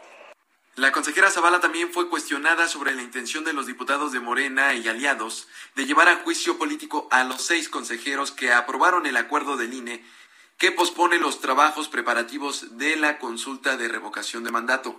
Respecto, eh, hay un tema importante. Las autoridades podemos hacer lo que consideremos pertinente. Yo, eh, respecto de los juicios políticos, es un tema que decidirán las autoridades. Lo que les quiero decir es que el INE ha actuado siempre de una forma en que ha expresado fundado y motivado las razones que lo conducen a adoptar sus decisiones. Sergio Auditorio, el reporte esta mañana. Gracias, Iván Saldaña. Y son las 8 con 20 minutos. Vamos con el Químico Guerra. El Químico Guerra con Sergio Sarmiento y Lupita Juárez. Químico Guerra, ¿qué nos tienes esta mañana? Adelante. Pues una noticia casi para terminar el año verdaderamente importante, muy alentadora. Sergio, fíjate que se acaba de publicar el día de ayer eh, un eh, hecho de que se encuentra una cantidad muy importante de agua en Marte, algo que hemos estado buscando los seres humanos durante tiempo. Fíjate que en el cañón más grande del sistema solar, Valles Marineris, que tiene una marca distintiva en la superficie de Marte, es una grieta tectónica ensanchada posteriormente por la erosión y marcada por canales cercanos, potencialmente tallados por el agua. Y es que hemos sospechado muchas veces que estos canales que están sobre la superficie de Marte pues, son resultado de la erosión por agua. Pues ahora fíjate que un orbitador de gases traza, eh, del TGO, Trace Gases Orbiter, es una empresa, bueno, más bien una eh, pues, eh, iniciativa conjunta de la Agencia Europea del Espacio y la rusa, Roscosmos, y este orbitador que se llama ISOMAR, ha estado midiendo la presencia de hidrógeno sobre la superficie del planeta rojo y sus datos sugieren de que hay una cantidad muy importante de agua bajo la superficie. Esto se logró eh, porque se eh, tiene la posibilidad de eh, ver hasta un metro por abajo de la superficie con este orbitador de gases traza. La Agencia Espacial Europea detectó el agua a solo un metro por debajo de la superficie de Valles Marineris, que cubre 4.000 kilómetros de cañones. Eh, Igor Mitrofanov, del Instituto de Investigación Espacial de la Academia de Ciencia Rusa, dice, con este TGO podemos mirar hasta un metro por debajo de esta capa de polvo y ver lo que realmente está sucediendo debajo de la superficie de Marte. Y este, Sergio, se calcula que este océano, ¿verdad?, es del tamaño de los Países Bajos. y está posiblemente como hielo o como agua de permafrost abajo de la superficie eh, de Marte. Sería verdaderamente un eh, pues, hito en nuestra historia de la investigación espacial el haber encontrado por fin agua fuera de la Tierra, Sergio. Pues me parece que es muy importante también y Químico Guerra, siempre, siempre es un gusto escucharte. Igualmente, Sergio, un gran abrazo. Y vámonos a la ermita Iztapalapa. Ya registrábamos eh, pues que había problemas por allá. Mario Miranda nos tiene el reporte. Adelante, Mario. ¿Qué tal, Celso? Muy buenos días. Pues nos encontramos en la calzada Ermita Iztapalapa, esto en la colonia La Era. Y es que aproximadamente a las 6 de la mañana sucedió el deslizamiento de una estructura de concreto, de estas llamadas ballenas, de aproximadamente 30 metros de largo por 6 de ancho. Y es que en este punto se están realizando las obras para la construcción del trolebús elevado, por lo cual al momento de realizar unas maniobras de traslado de esta estructura, pues se deslizó del costado izquierdo, por lo cual la afectación vial es muy fuerte en esta zona, ya que se encuentra cerrada la calzada Ermita Iztapalapa del anillo periférico a la calzada Manuel Acuña.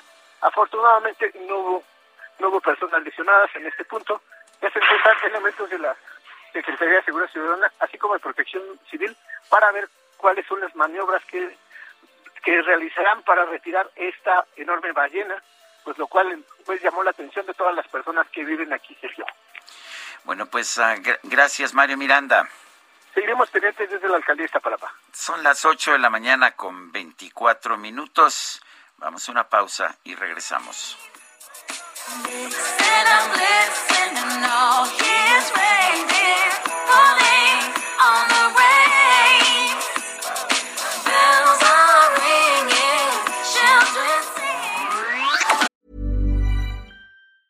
Hey, it's Ryan Reynolds, and I'm here with Keith, co star of my upcoming film, If, only in theaters, May 17th. Do you want to tell people the big news? All right, I'll do it. Sign up now and you'll get unlimited for $15 a month in six months of Paramount Plus Essential Plan on us. Mintmobile.com slash switch. Upfront payment of $45 equivalent to $15 per month. Unlimited over 40 gigabytes per month. Face lower speeds. Videos at 480p. Active Mint customers by 531.24 get six months of Paramount Plus Essential Plan. Auto renews after six months. Offer ends May 31st, 2024. Separate Paramount Plus registration required. Terms and conditions apply if rated PG. Sarmiento y Lupita Juárez quieren conocer tu opinión, tus comentarios o simplemente envía un saludo para ser más cálida esta mañana.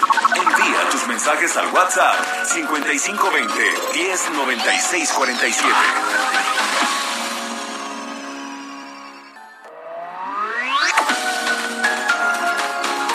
Continuamos con Sergio Sarmiento y Lupita Juárez por El Heraldo Radio.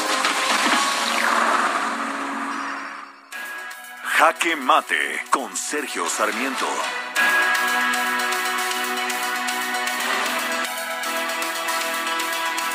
Estoy convencido de que debemos defender al Instituto Nacional Electoral. Esta institución ha sido clave para la construcción de una democracia en nuestro país. No podemos olvidar que en el pasado el partido en el poder, el PRI, ganaba absolutamente todas las elecciones, que tenía un predominio absoluto en nuestro país. Y esto no empezó a cambiar sino a partir de la creación del Instituto Federal Electoral a raíz de la reforma electoral de 1993. Fue este Instituto Federal Electoral, además con la reforma de 1996, el que nos dio por primera vez en toda la historia del país una alternancia pacífica de partidos políticos y de personajes en el poder. Y la alternancia es la prueba de fuego de cualquier democracia. Tenemos que defender al INE porque el INE está bajo ataque. Eh, en realidad el tema de la revocación de mandato tiene poco sentido. No tenía absolutamente ninguna razón de hacerse esta votación de revocación de mandato y por supuesto el que el partido en el poder haya primero exigido que se hiciera la votación y después se haya negado a darle dinero al INE, INE era solo un pretexto para poder atacar a esta institución. Los ciudadanos no podemos aceptarlo, debemos proteger al INE a menos que queramos regresar a los tiempos en que el secretario de Gobernación era también presidente de la Comisión Federal de Electricidad, como ocurrió en 1988 en los tiempos en que Manuel Bartlett estaba a cargo de las elecciones de nuestro país. Ese, ese es un tipo de elecciones que no quisiéramos tener ya en México. Yo soy Sergio Sarmiento y lo invito a reflexionar.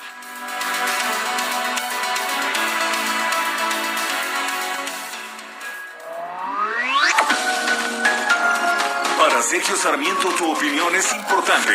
Escríbele a Twitter en arroba Sergio Sarmiento. En Soriana, la Navidad es muy de nosotros. Lleva 4 litros de leche Lala, leche Alpura o leche Santa Clara UHT por 75 pesos. Sí, leches Lala, Alpura o Santa Clara, 4 por solo 75 pesos. Soriana, la de todos los mexicanos. A diciembre 23, aplican restricciones. Válido en Hiper y Super.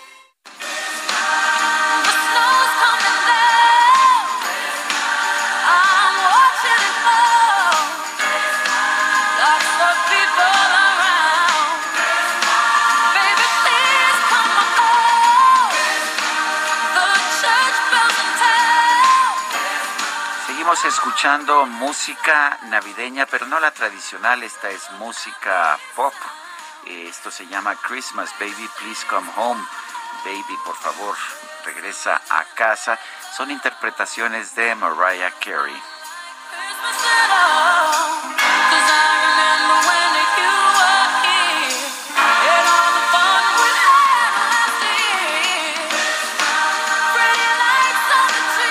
Bueno, y tenemos, tenemos mensajes de nuestro público. Les recuerdo nuestro número para que nos envíe mensajes de WhatsApp. Pueden ser de texto o de voz.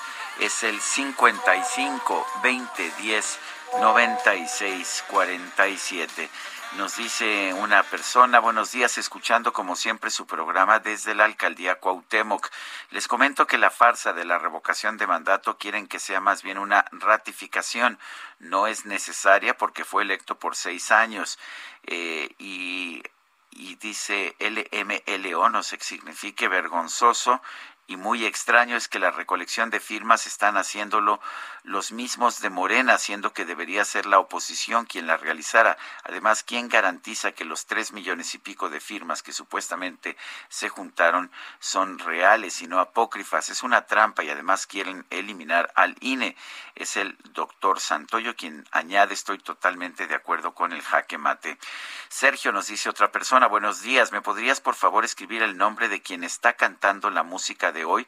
No he entendido bien el nombre y quiero decirle a mi nieto que me la ponga en la noche de Navidad. Gracias y felicidades, aunque seas Grinch. Es Mariah Carey, se escribe eh, María con H al final y Carey se, se escribe C-A-R. E-Y.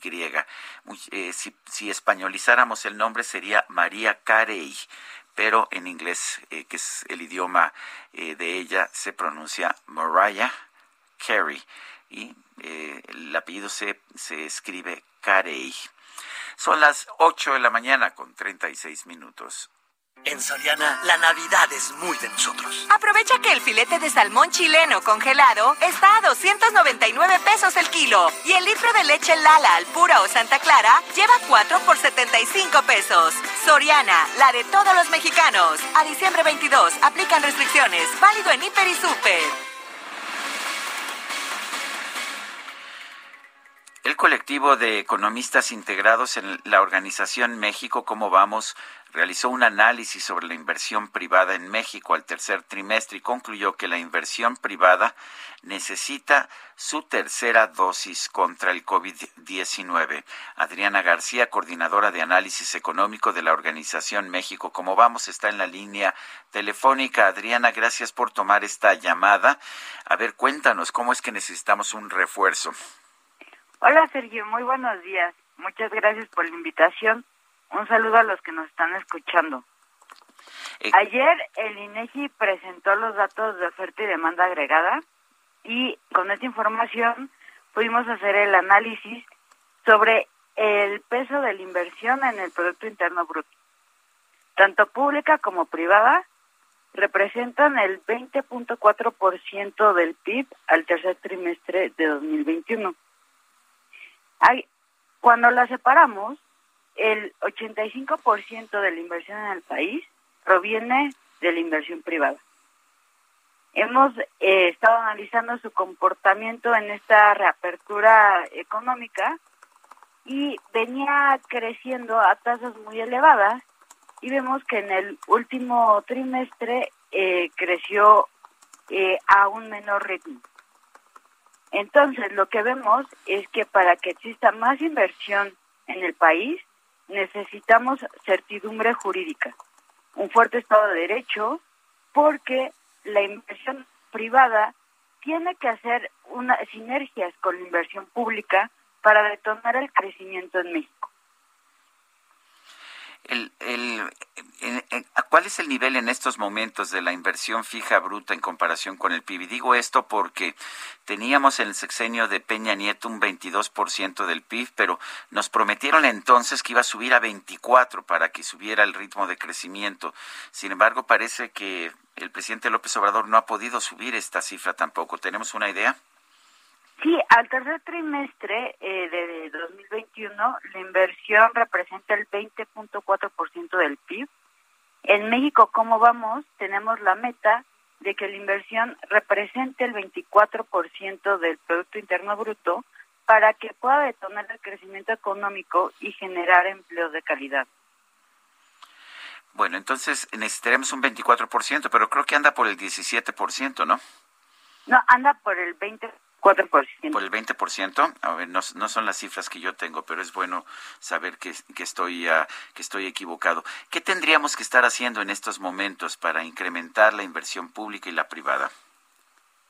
Bueno, sin duda para incrementar la inversión privada se necesita un fuerte Estado de Derecho, se necesita certidumbre jurídica para que vengan más inversionistas y los que ya están se queden en México y el presupuesto de egresos del próximo año eh, apuesta por una mayor cantidad de dinero público destinado a inversión.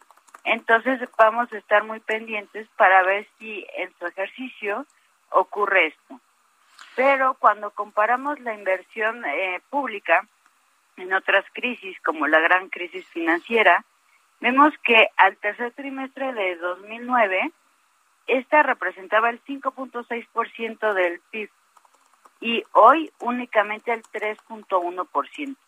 Lo que vemos es que la inversión pública no ha sido utilizada como un, una medida contracíclica que pueda eh, hacer que la economía se reactive más rápido, ya que al tercer trimestre de 2021 nos encontramos en un nivel similar del Producto Interno Bruto que el tercer trimestre de 2016.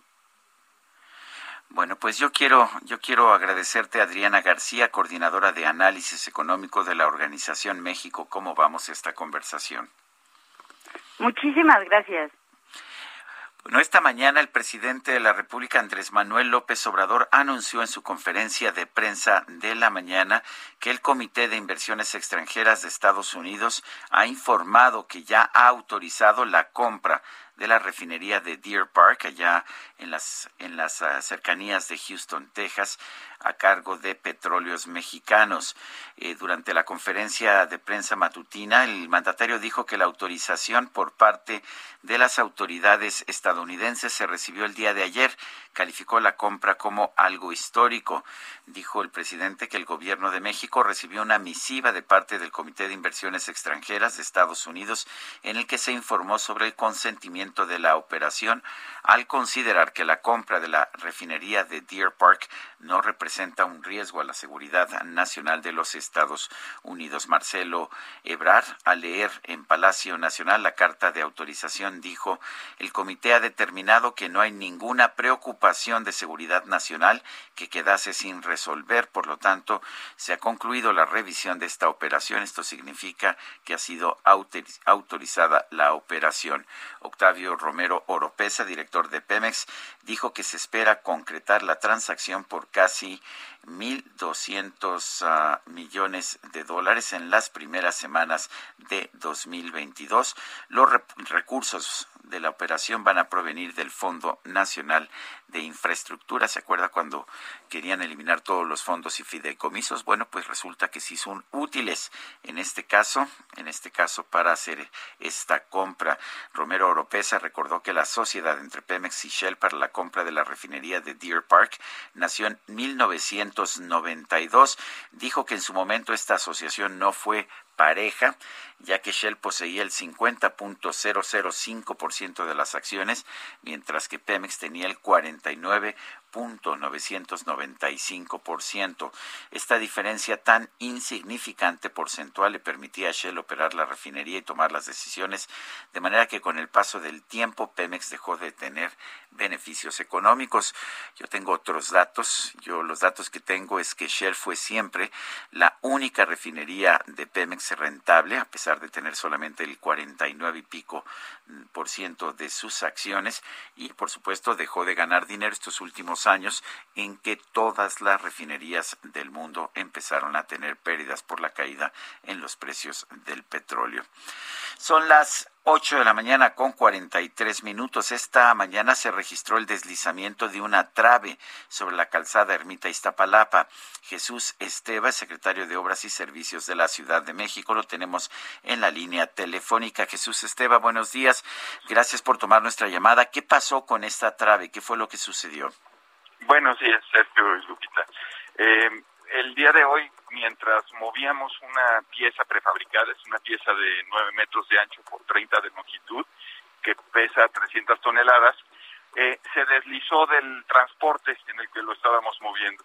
Eh, actualmente no hubo lesionados, solamente la pieza se apoyó ya sobre el piso y ahorita estamos con cortes en la circulación.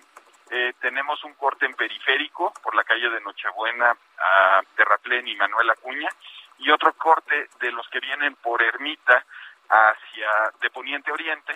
Tenemos el corte en la calle de Nardo, a la calle de Terraplén y a Manuel Acuña. Eh, pues esperamos resolver eh, la maniobra de desmontaje de las plataformas estas que tuvieron el problema a una nueva plataforma de entre 8 y 10 horas, porque pues si es una pieza que pesa mucho, hay que traer equipos eh, de gran capacidad para poder hacer la maniobra. Bueno, en, eh, ¿cuándo, ¿cuándo terminaría resuelto esto entonces?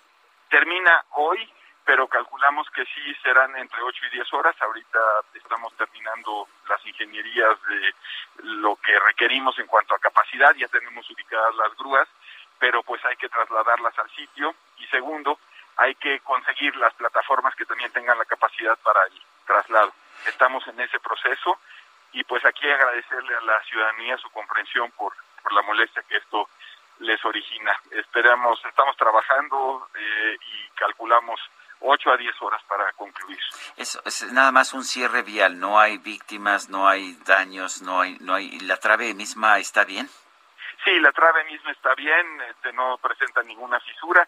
Aquí está también ya personal de la corresponsable en seguridad estructural, del DRO, eh, y no, la pieza no, no presenta ningún daño, no tiene ninguna deformación, fue un deslizamiento, no, no hubo ni, ni golpe.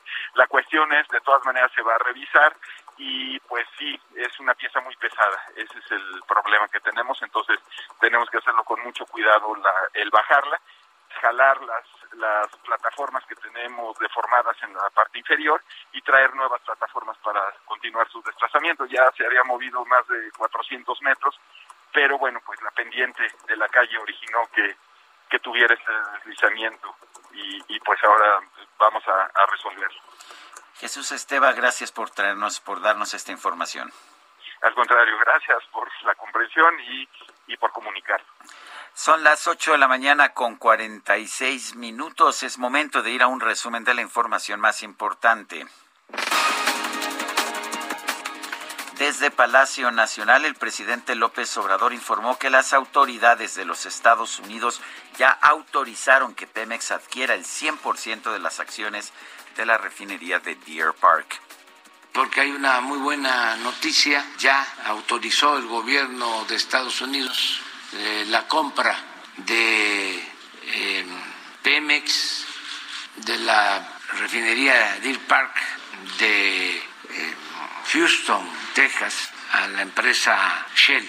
Es una compra que hace el gobierno de México de una refinería. es algo histórico y esto pasó por una autorización del gobierno de Estados Unidos y el día de ayer ya se aprobó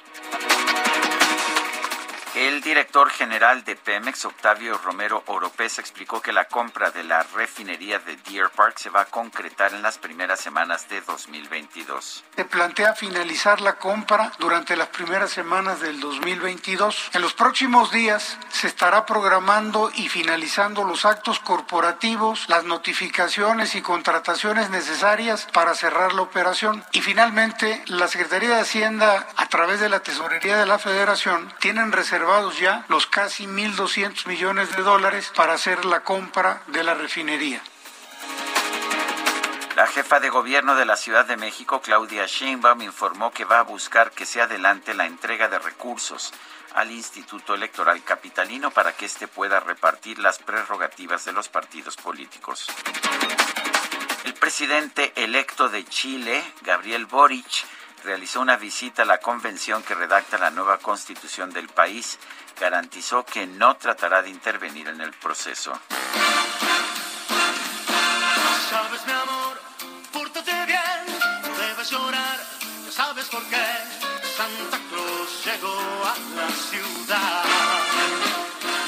Sí, fíjese, este martes el boxeador mexicano Saúl El Canelo Álvarez realizó una visita al gobernador de Nuevo León, Samuel García. Sorprendió a todos los presentes al llegar manejando un tráiler cargado con 5.500 juguetes. Tenía bicicletas, juegos de mesa, pelotas y muñecos para regalarlos a los niños de bajos recursos a través del DIF estatal. Lo sabe todo,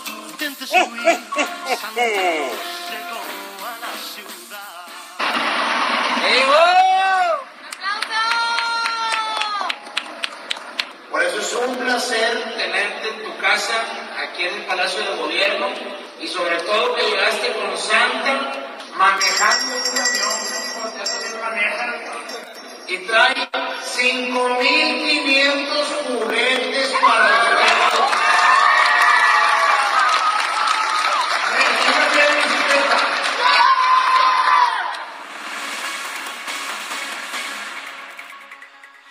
Son las 8 de la mañana con 50 minutos, 8 con 50. Y bueno, ¿se acuerda usted de Santiago Nieto, quien ah, pues fue destituido de su cargo como titular de la Unidad de Inteligencia Financiera porque tuvo una boda lujosa allá en Guatemala y acudieron algunos invitados en jet privado.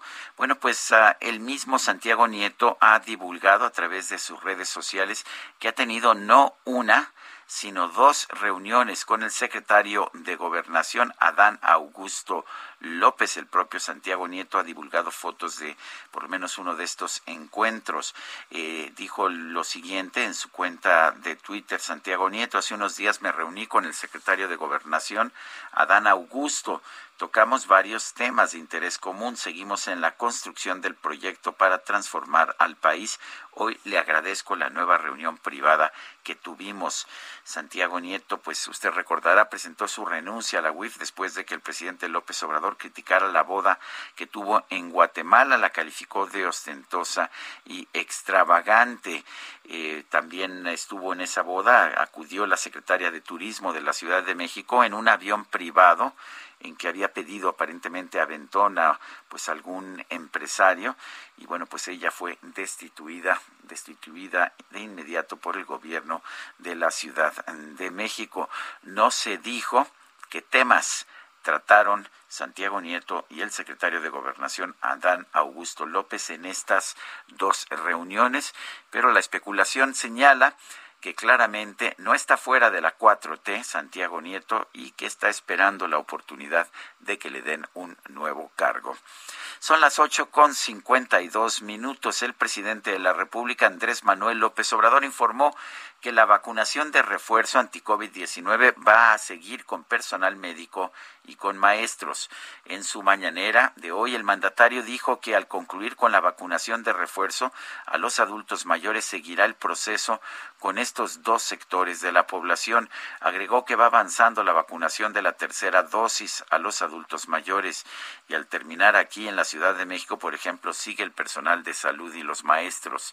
El mandatario también informó que el próximo se podrá informar si es conveniente o no la vacunación a la población infantil. Usted sabe que a nivel internacional esto ya se, se está haciendo, ya que se considera indispensable que los niños, que los menores de edad también tengan vacunación. En México todavía se está pensando si esto está bien o no. El mandatario dijo que la decisión va a depender de los especialistas, pues se tiene que revisar la conveniencia de la acción. Eh, en ese sentido aseguró que sí se aplicará eh, sí se aplicará si es recomendada por los especialistas y por la Organización Mundial de la Salud. Son las 8 de la mañana con 53 minutos y Vamos con, vamos a las calles de la Ciudad de México. Alan Rodríguez nos tiene información. Adelante, Alan.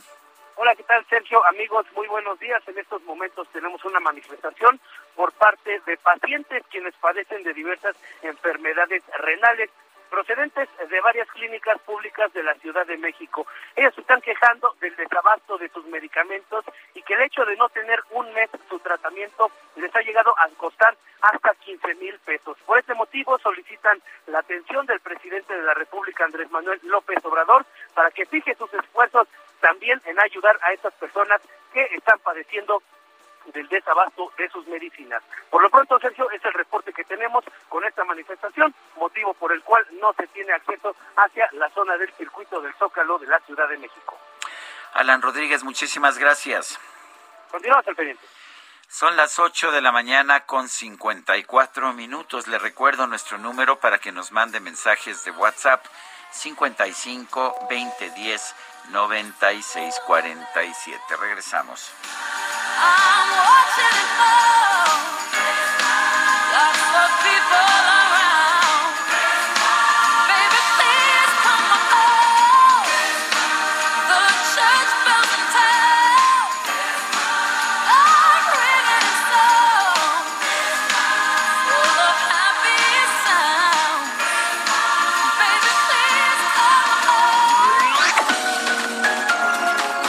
Sarmiento y Lupita Juárez quieren conocer tu opinión, tus comentarios o simplemente envía un saludo para ser más cálida esta mañana. Envía tus mensajes al WhatsApp 5520 109647.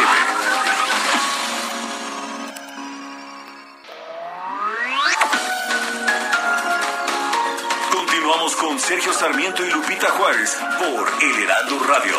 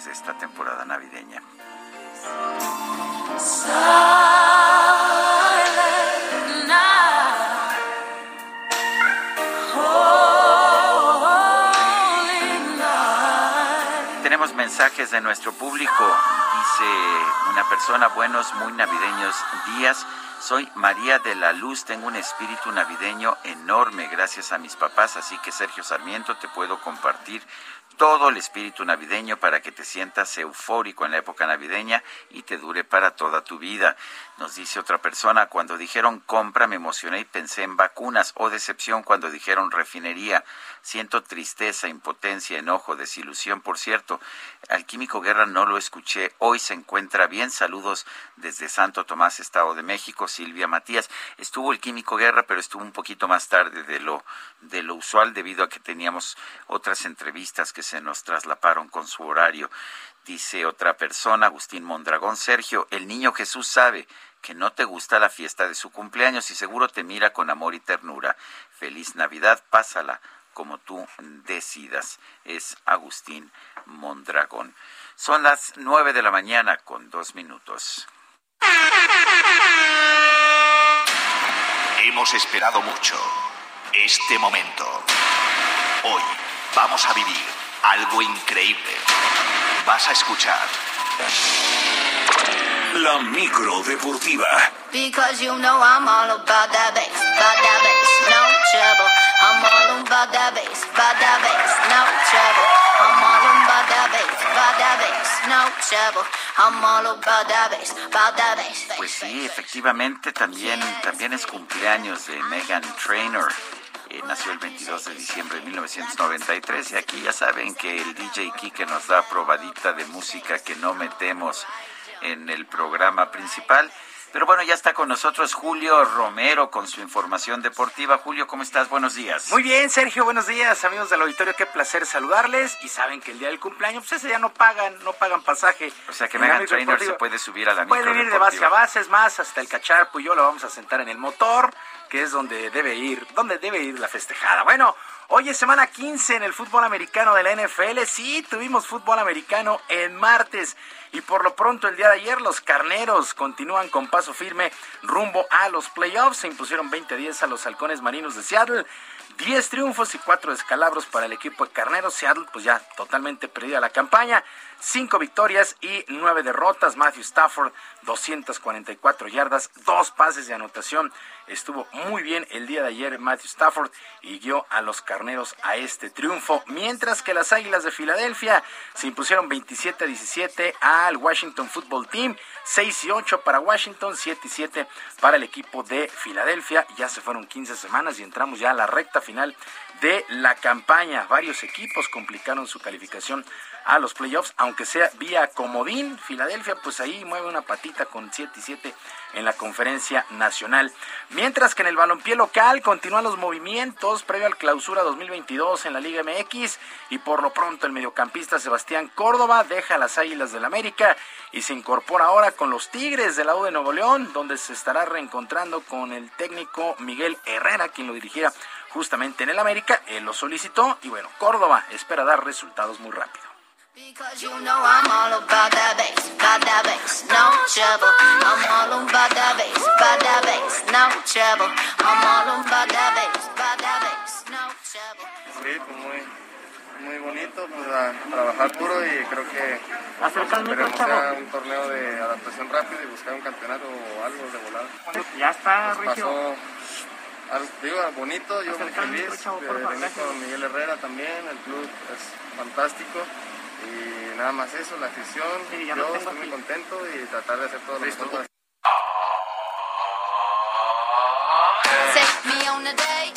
Bueno, las Águilas del América despidieron a Córdoba con un mensaje en redes sociales y la presentación del nuevo técnico de la selección uruguaya de fútbol tendrá que esperar un poco más luego de conocerse que Diego Alonso ha dado positivo de COVID-19. Alonso fue anunciado el pasado 14 de diciembre como sustituto del legendario Oscar Washington Tavares. Este jueves sería presentado, pero no será posible. En un comunicado, la Federación Uruguaya informó que no habrá ninguna ceremonia en Montevideo y que el entrenador no tiene mayores síntomas y en breve se conocerá la nueva agenda. Ha llamado mucho la atención en el balompié internacional esta designación de Diego Alonso como técnico de la selección uruguaya. Pasó por varios equipos aquí en México, por Pumas, por Pachuca. Bueno, y en ceremonia encabezada por el gobernador de Nuevo León, Samuel García, y el empresario Carlos Bremer, el púgil mexicano Saúl El Canelo Álvarez regaló 5.500 juguetes para los niños allá en Nuevo León. El tapatío manejó un tráiler, manejó un tráiler hasta las mismo lo venía manejando. Él mismo es. Ah, el Lolo, el trailero, Lolo, el trailero, eh, llegó hasta las puertas del Palacio de Gobierno. Ahí abrió la caja y estaba llena de juguetes. El donativo será para los niños del DIF local. Escuchamos a Canelo Álvarez.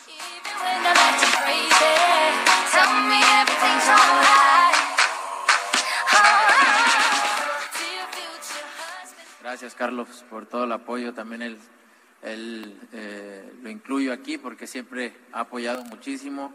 Y pues para mí es un honor siempre. Siempre dicen que lo que se hace de corazón, eh, no hay por qué darte las gracias. Eh, no necesito un gracias, lo hago de corazón. Lo hago, hago lo que más puedo por la gente que, que necesita porque siempre me pongo en sus zapatos y sé lo complicado que es. Bueno, pues siempre, siempre se agradecen esta clase de donativos. Nos gustaría quitarle ahí el tinte político, pero bueno, pues el Canelo se ha caracterizado siempre por ayudar y ayer con estos juguetes, pues la verdad que hizo felices a muchos niños. Luka Doncic, este gran jugador del básquetbol de la NBA de los Mavericks de Dallas, lo hizo con ah, 200 niños allá en Eslovenia. En Eslovenia también mandó juguetes y ropa y tarjetas firmadas. En fin, estas épocas se prestan para eso.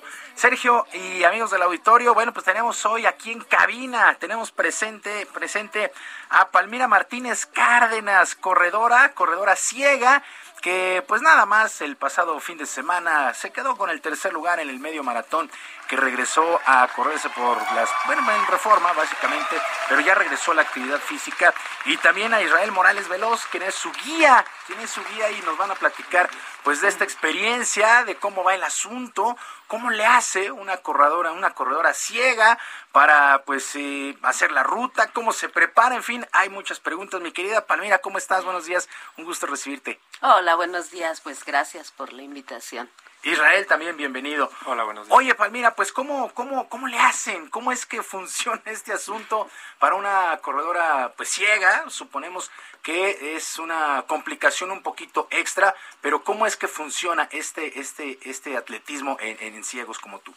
Bueno, pues eh, sí tiene como sus eh, complicaciones, como bien lo dices, pero bueno, siempre es posible gracias a- al guía que bueno pues vamos corriendo en binomio y, y bueno pues él me va me va dando como las instrucciones para, precisas para poder para poder este pues enfrentar subidas o si hay que dar vuelta él me va me va diciendo y pues así se hace.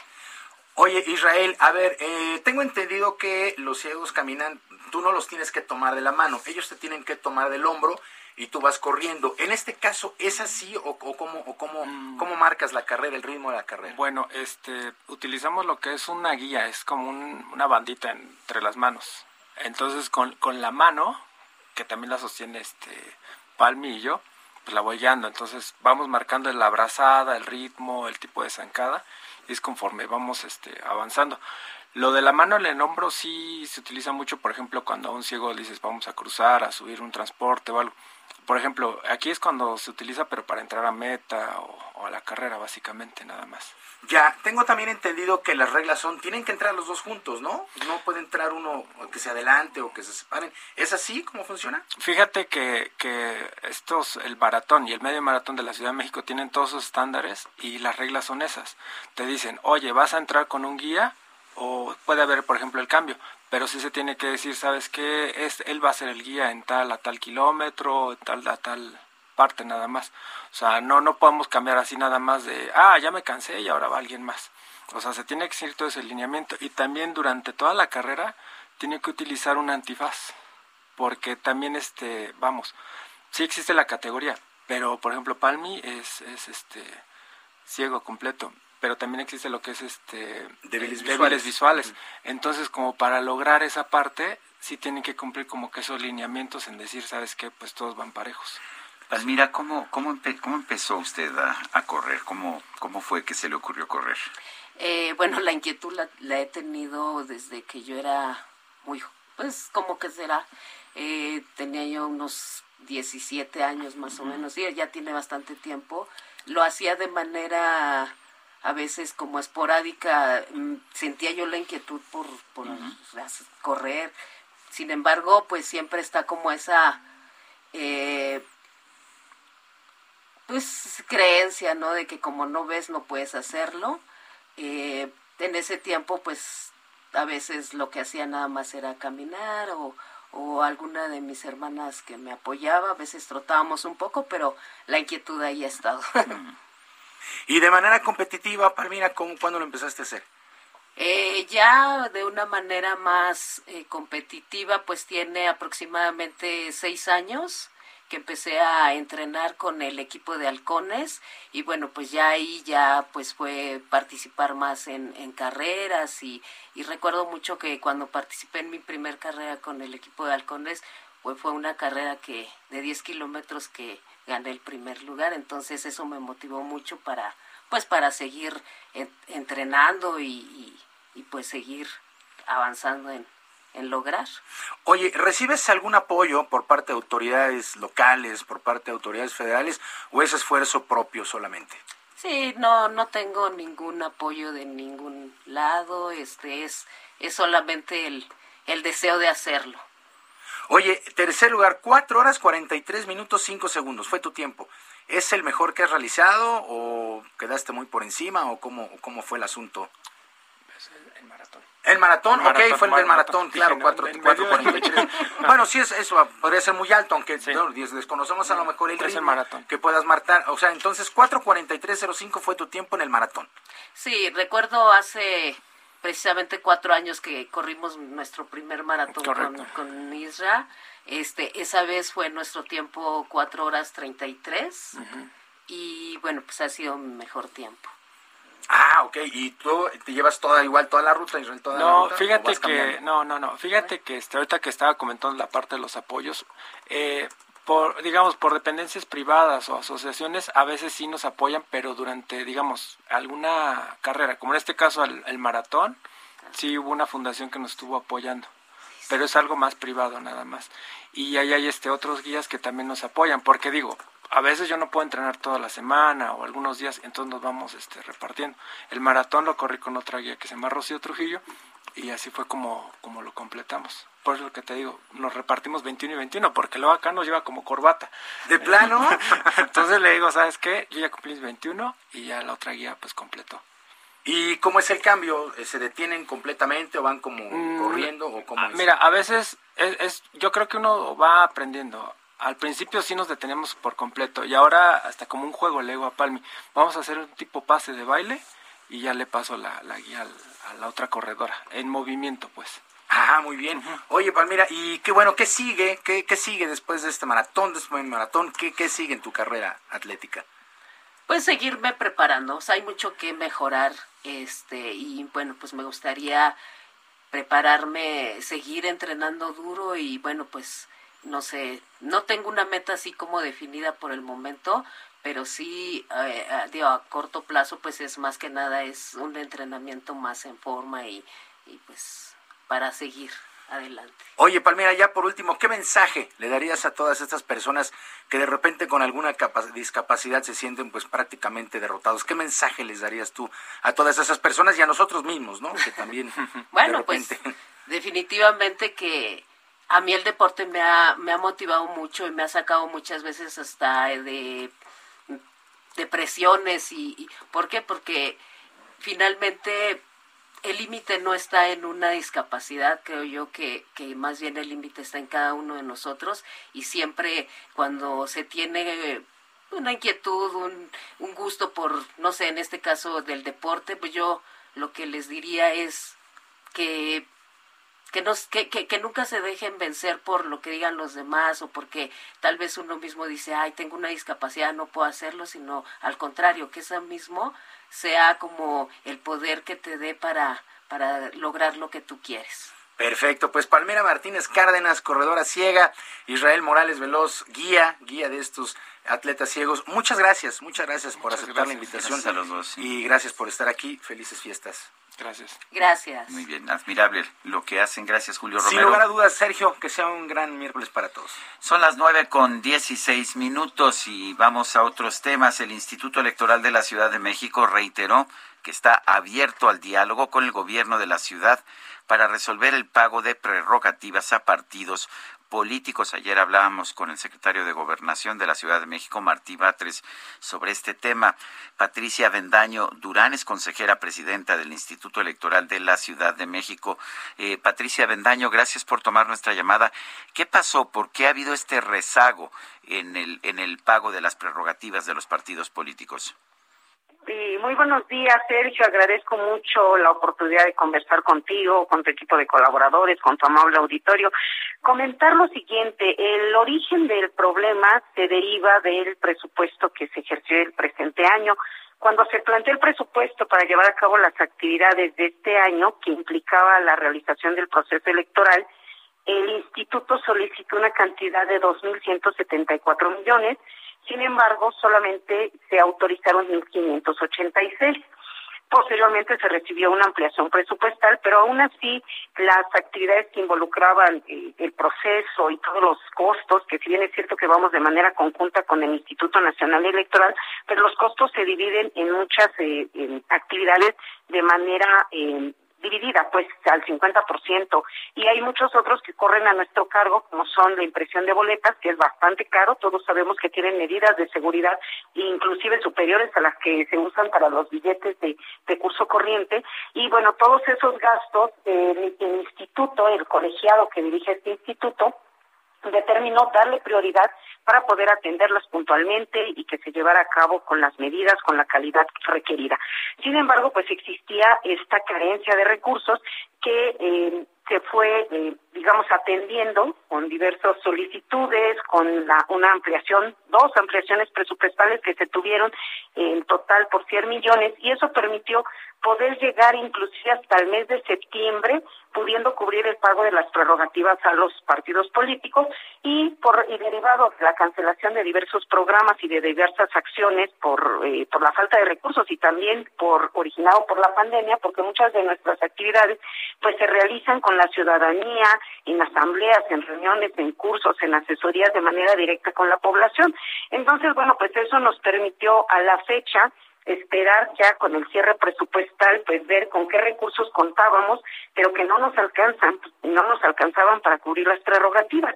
Entonces, eh, de ahí se deriva esta situación de impago de los meses de noviembre y diciembre y nosotros pues volvimos a solicitar el apoyo del gobierno de la ciudad para poder eh, otorgar ya esta, estos dineros que se deben de eh, entregar a los partidos políticos.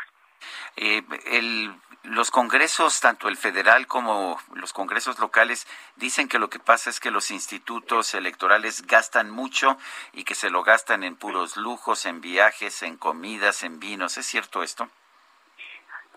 En, en el caso del Instituto Electoral de la Ciudad de México, eh, Sergio, yo lo que puedo comentar es que desde hace muchos años en la institución se han aplicado muchas medidas eh, que restringen o eliminan ese tipo de gastos. Voy a poner un ejemplo. Telefonía celular hace mucho tiempo que la institución existió en alguna época, pero ningún funcionario de la institución tiene derecho ni a un teléfono celular y mucho menos a que se cubra el costo del servicio del mismo. Tampoco hay seguros de vida, tampoco hay seguros de retiro. En fin, se eliminaron muchos de estos gastos y si bien es cierto, se pueden encontrar en, en, el presupuesto, que en algún momento algunos de los partidos nos preguntaban sobre el tema, les aclaramos que ese costo que se ve por alimentación es el que se brindó a los, al personal de campo durante el proceso electoral. Nuestro personal de campo anda en la calle, entonces se le brindan apoyos de traslado, que es transporte, que es telefonía para que puedan reportar los sucesos que ocurren en, la jornada electoral, que nos puedan tomar fotografías, que nos envíen un avance de los resultados que se están generando en la casilla al cierre y también se les otorgan un apoyo de alimentación. Entonces son tres rubros que si alguien revisa diría, ah, pues esto no es correcto porque lo que la consejera está diciendo no es cierto porque aquí aparecen esos gastos. Esos gastos y esos rubros que existen son para el apoyo del personal de campo en proceso electoral o en los procesos de participación ciudadana, pero destinado a los funcionarios no hay apoyo de alimentación, no hay apoyo telefónicos, no hay apoyo de traslados y este año se cancelaron algunos eventos que había de intercambio para foros o promoción, por ejemplo, del ejercicio de la Diputación Migrante, se cancelaron los viajes de los funcionarios y aquellos que se llegaron a hacer, que entiendo que fueron dos, fue por intercambio en donde los países o los organismos que invitaban, eh, digamos, sufragaron los gastos de los consejeros o los funcionarios que se trasladaron. O sea, es falso que se estén utilizando dinero, eh, dinero para el instituto, para celulares, para comidas, para vinos caros, para viajes. Efectivamente, no existen y quien lo, quien lo, vamos, quien lo revise parecería que existen, pero ya yendo al detalle, esos rubros de gastos fueron destinados a todo el personal de campo que tuvimos atendiendo la elección de este año. Bueno, pues muchísimas gracias Patricia Vendaño Durán, consejera presidenta del Instituto Electoral de la Ciudad de México. Al contrario, muchísimas gracias a ustedes, un saludo para ti, tu auditorio y felices fiestas. Son las nueve de la mañana con 22 minutos. Gas Bienestar se di- distribuirá en todas las alcaldías de la Ciudad de México para el primer trimestre de 2022.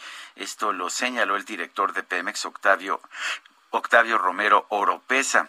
Después del segundo trimestre de 2022 se va a comenzar a vender en Tabasco y en Veracruz para luego continuar en los estados por donde pasa el ducto de gas que va de Chiapas a Jalisco. El funcionario explicó en la mañanera de hoy que eh, todos los planes van en tiempo y forma, los planes del gas bienestar, y ya está generando gran beneficio.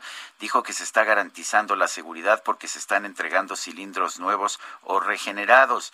Dijo que el 60% de los cilindros que estaban utilizados, estaban siendo utilizados, ya no estaban en buenas condiciones.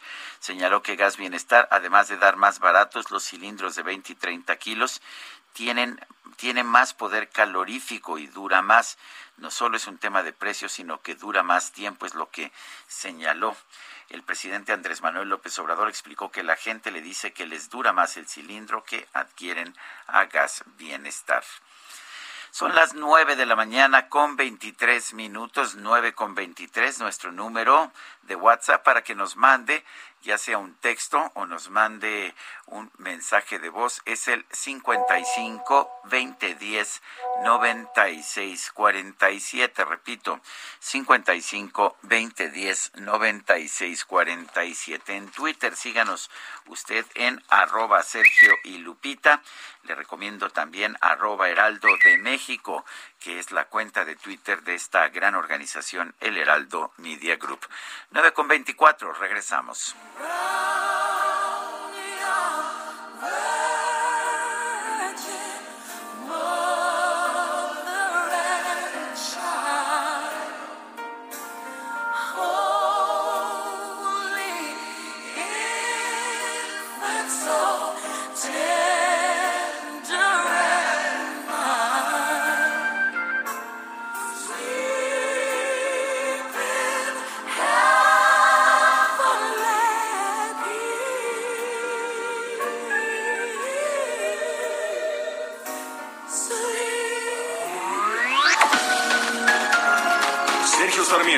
Lupita Juárez quieren conocer tu opinión, tus comentarios o simplemente envía un saludo para ser más cálida esta mañana. Envía tus mensajes al WhatsApp 5520 109647.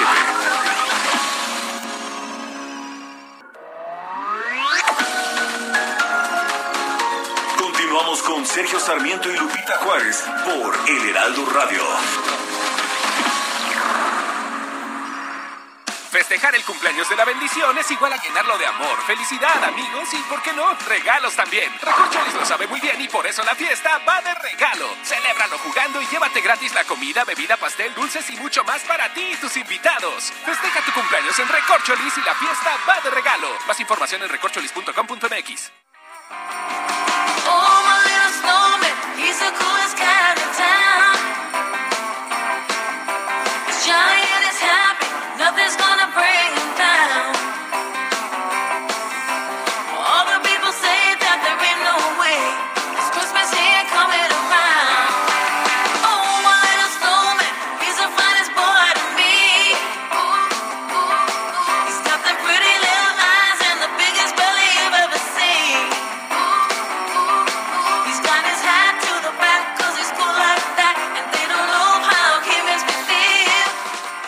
Seguimos escuchando música navide- navideña cantada por Mariah Carey.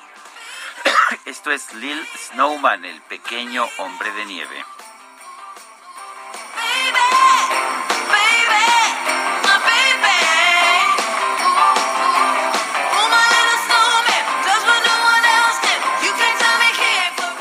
Con 31 tenemos mensajes de nuestro público. Héctor Rangel nos dice qué pena que a Sergio no le guste la Navidad, pero tiene la parte fundamental de este tiempo y es ver por los demás de una u otra forma. Un gran abrazo a todos por allá. Nos dice otra persona, buenos días Sergio, mucho se critica el hecho de que al INE se le esté presionando a realizar la consulta de revocación de mandato y gastar el presupuesto que tiene asignado, pero ¿qué pasaría con ese presupuesto si la consulta fuera cancelada? ¿Se lo volverían a embolsar los consejeros y el presidente del INE, como ha sucedido en años anteriores? Atentamente, Antonio Piñón. Pues la verdad es que si se hubieran embolsado el presupuesto, el presidente del INE y los consejeros, cualquier presupuesto, no nada más el de la revocación, estarían cometiendo un fraude, estarían cometiendo una malversación de fondos y pues tendrían que ser ah, sancionados por eso, encarcelados de hecho, pero pues no ha habido acusaciones en este sentido, nadie ha dicho, ni siquiera el gobierno, que claramente no quiere al INE, eh, que se hayan embolsado el dinero. Si el dinero del eh, de la consulta no se utiliza, que en realidad pues este dinero ni siquiera se lo han dado al INE, pero en caso de que se le diera y no se realizara la consulta, el dinero tendría que ser devuelto a la Secretaría de Hacienda. Dice otra persona, buenos días Sergio, vaya inversión tan más inútil en la refinería de Estados Unidos. Pobre México con López. Se llama Mario Alberto, el radio escucha que nos manda este mensaje. 9 con 33, vamos con Agustín Basabe, nuestro analista político. Agustín, ¿cómo estás? Buenos días. Buen día, Sergio. Y pues eh, observando eh, lo que empieza, creo, a pasar en México, que es que en la segunda mitad del gobierno del presidente López Obrador, pues como siempre empieza a declinar el poder presidencial. Eh, quizás habíamos pensado, por lo menos me confieso culpable de esto, que siendo tan poderoso eh, López Obrador, teniendo no solamente los instrumentos de la presidencia de la República, que ya hacen a cualquiera fuertísimo, eh, aparte teniendo su arrastre popular, eh, ser una figura de culto, pues prácticamente iba a llegar hasta el final de su gobierno sin merma en su poder, pero pero todo indica que no es el caso. Y esto que de lo cual has hablado, de, de la consulta de revocación de mandato, eh, muestra eso. Eh, muchos órganos autónomos habían sucumbido ante el embate del presidente. El presidente ya ha, eh, digamos que, derrotado a varios órganos autónomos, pero con el INE se tocó en pared y, para mi sorpresa, el INE ha mostrado una gran, mi grata sorpresa, es decir, una gran resistencia, una gran solidez. y ha enfrentado el poder y diría por momentos la furia presidencial eh, defendiendo su punto de vista, que además a mi juicio tienen razón. Eh, una revocación de mandato se hace solo cuando un número significativo de personas y la piden porque están inconformes con el presidente y lo quieren echar. No se hace para hacer una fiesta de aclamación al presidente, no es el espíritu de la ley. Pero bueno, está en la Constitución, lo quieren tergiversar, lo quieren desvirtuar, está bien, pero pues que pongan presupuesto, ¿verdad? Eh, en fin, eh, por otro lado, otra muestra, creo, de la declinación lenta del poder presidencial es eh, los pleitos internos que ya no controla el presidente. Me parece que el presidente López Obrador no está controlando a su propia gente, a su propio equipo. hemos visto en los periódicos una abierta reyerta entre el fiscal y el ex jefe de la UIF, hemos, estamos viendo filtraciones de primer, de primer círculo, estamos viendo que se traducen pleitos por todas partes dentro del equipo del presidente y al parecer ya no los puede poner en orden como antes. en México, el único contrapeso en el viejo presidencialismo mexicano, el único contrapeso al poder del presidente era el tiempo. A los seis años el carruaje se convirtió en calabaza. Eh, pues parece me da la impresión de que el carruaje del presidente López Obrador se está lentamente convirtiendo en calabaza desde ahora. Pues yo creo que eso pasa con todos y será un proceso pues todavía de tres años, eh, pero pues parece que ocurre inevitablemente en todos los casos. Así, y qué bueno, porque los contrapesos, los equilibrios son indispensables para la democracia y en este caso ah, teníamos un presidente demasiado poderoso. Ojalá que empiecen a funcionar más estos pesos y contrapesos. Agustín Basabe, muchísimas gracias. Gracias, Sergio. Te mando un abrazo. Saludos al auditorio. Buen día. Son las nueve de la mañana con treinta y seis minutos.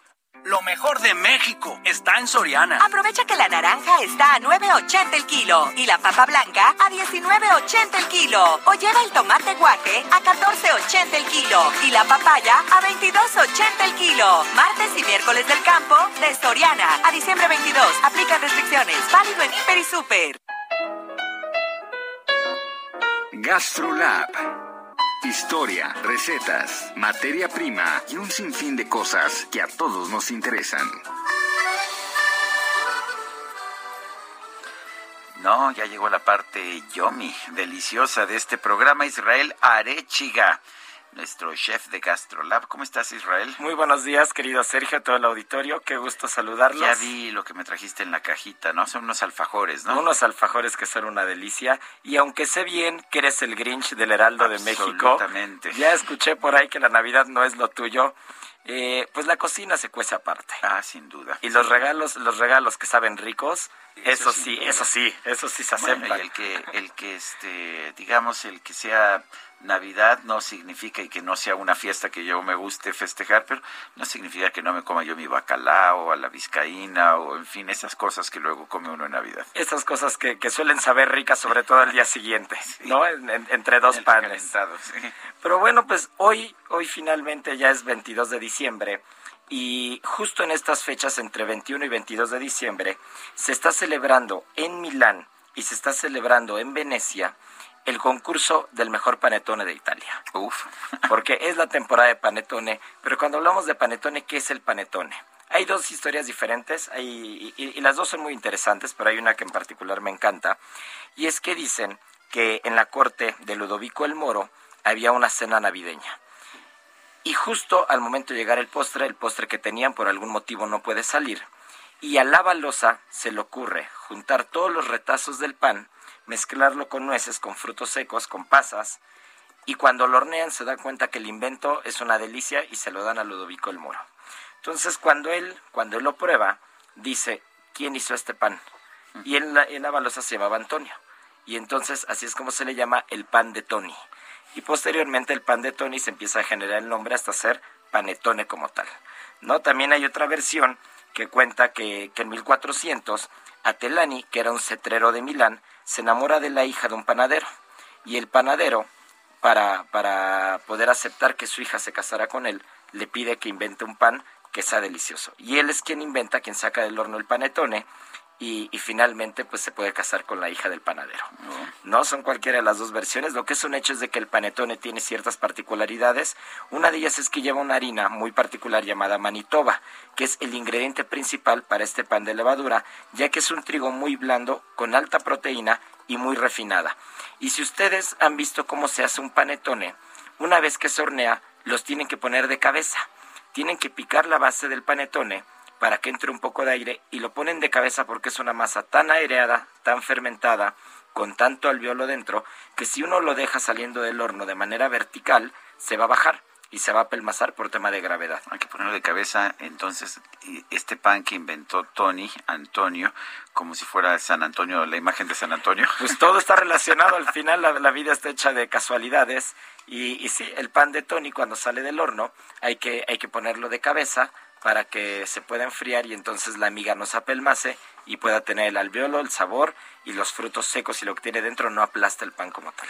Me da la impresión a veces, Israel, que los chefs, los chefs son un poco como químicos, tienen que tener un conocimiento impresionante de cómo, cómo reacciona cada uno de los elementos de la cocina. Y la alquimia en la panadería, sobre todo en la panadería, es fundamental, porque esos son verdaderos alquimistas. Pues les mando un fuerte abrazo, querido Sergio. Espero que disfrutes estos alfajores con un poquito de dulce de leche, nuez, unas galletitas. Échatelos con un buen tecito negro. Seguramente va a ir muy bien. Muy bien, así, así lo haré. Me encantan los alfajores, que son argentinos, ¿no? Usualmente, o, o yo los conozco de Argentina. Realmente, en Argentina es donde se volvieron famosos, pero pues finalmente todo el arte de la repostería y la panadería y en este caso las, las galletas y todo este arte del manejo del trigo y el azúcar viene totalmente de origen europeo.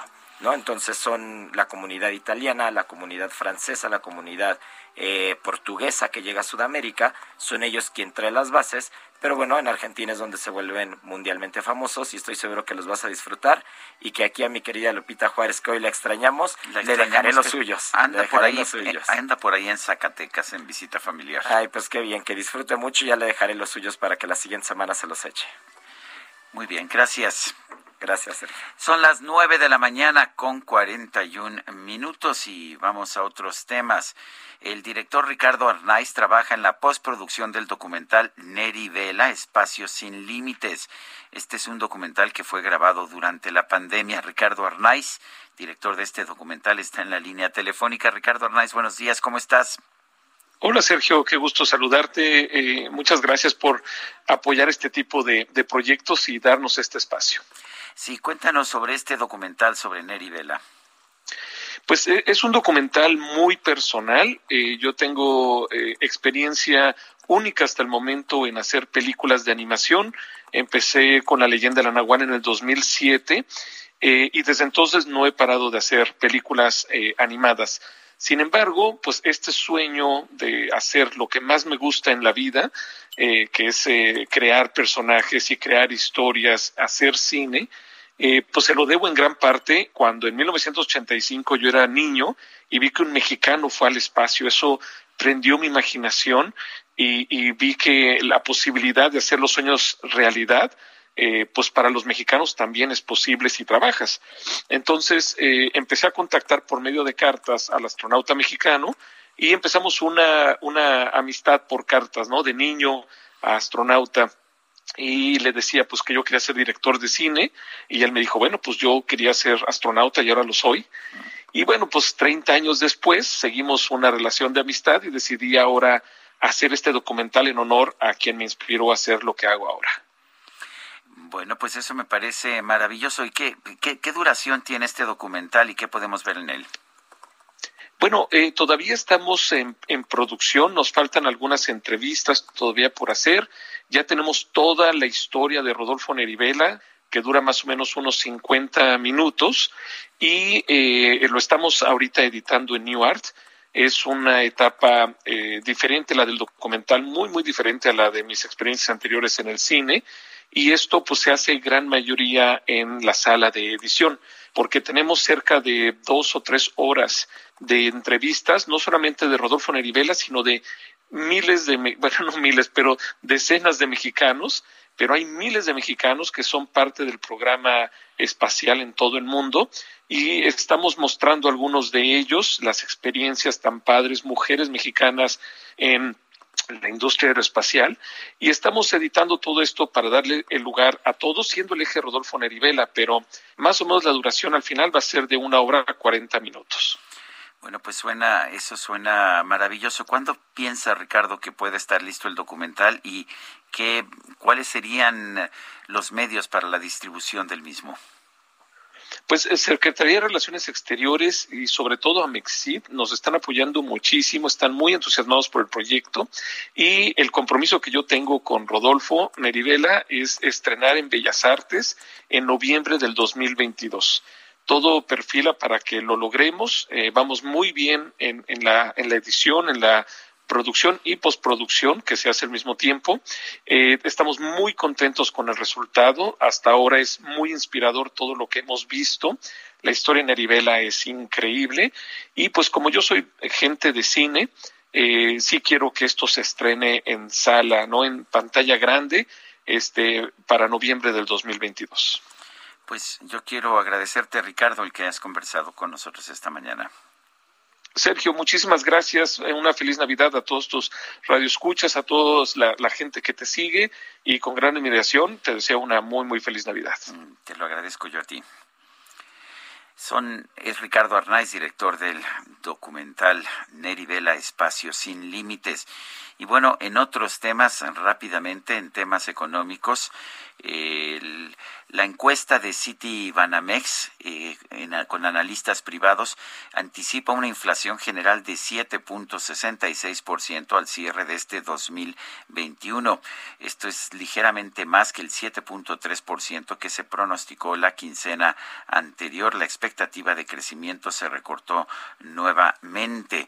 Eh, la idea es que pues la inflación va a ser mayor, el crecimiento va a ser menor. Esto es lo que están previendo los analistas de City Banamex. Esta mañana los mercados con poca actividad debido a que ya estamos en periodo navideño, eh, muestran sin embargo alzas. La bolsa mexicana sube 0.2%, se ubican 52.177.56 unidades. El Dow Jones sube 0.1%, el Nasdaq en cambio sube de manera vigorosa, se encuentra en, eh, tiene un aumento en estos momentos de 2.2%. El peso 21 pesos con 31 centavos en, en, en las ventanillas bancarias, mientras que en el mercado al mayoreo la cotización es de 20.7658. Está subiendo ligeramente el peso esta mañana, cuatro centavos frente al dólar en los mercados internacionales. Son las nueve de la mañana con 47 minutos. Vamos a un resumen de la información más importante que se ha generado esta mañana de miércoles 22 de diciembre.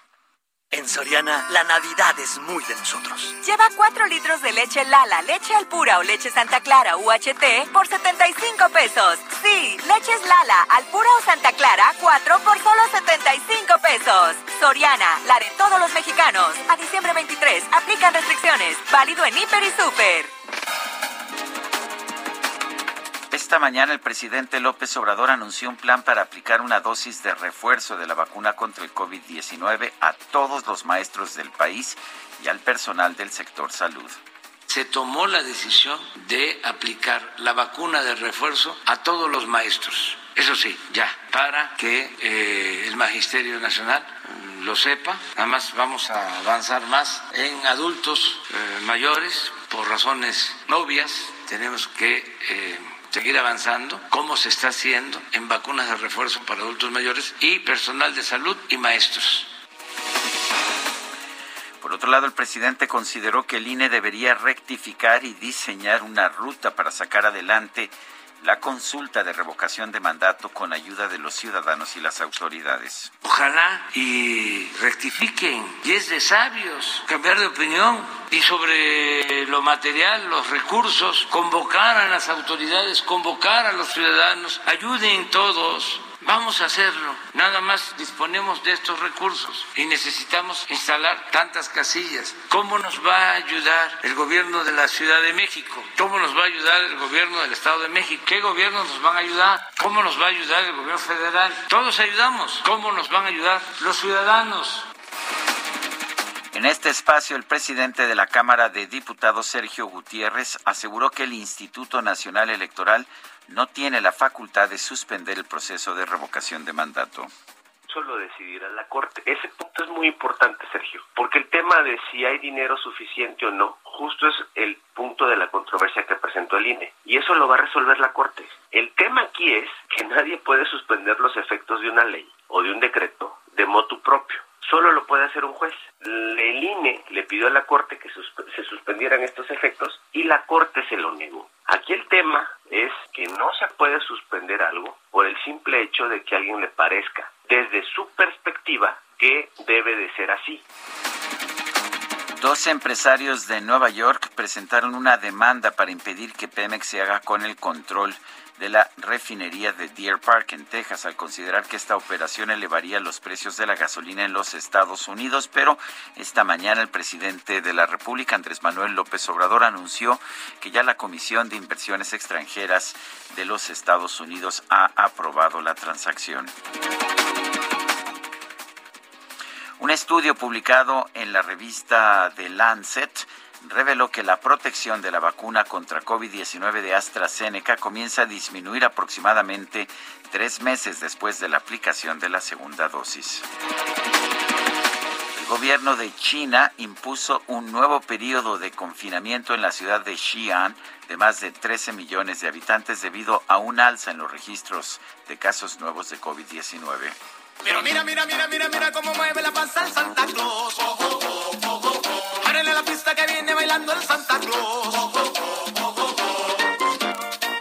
Bueno, pues un Santa Claus valiente, la policía de Rosario, en Argentina, atendió el reporte de una mujer que decía que había sido víctima de un asaltante que la despojó de su celular y este asaltante salió corriendo. Sin embargo, cuando los agentes encontraron al delincuente, resultó que este ya había sido sometido por Santa Claus. Sí, efectivamente, un joven repartidor de comida decidió que, que había decidido utilizar un traje de Santa Claus para darle una sorpresa a sus clientes, había sometido a este ladrón.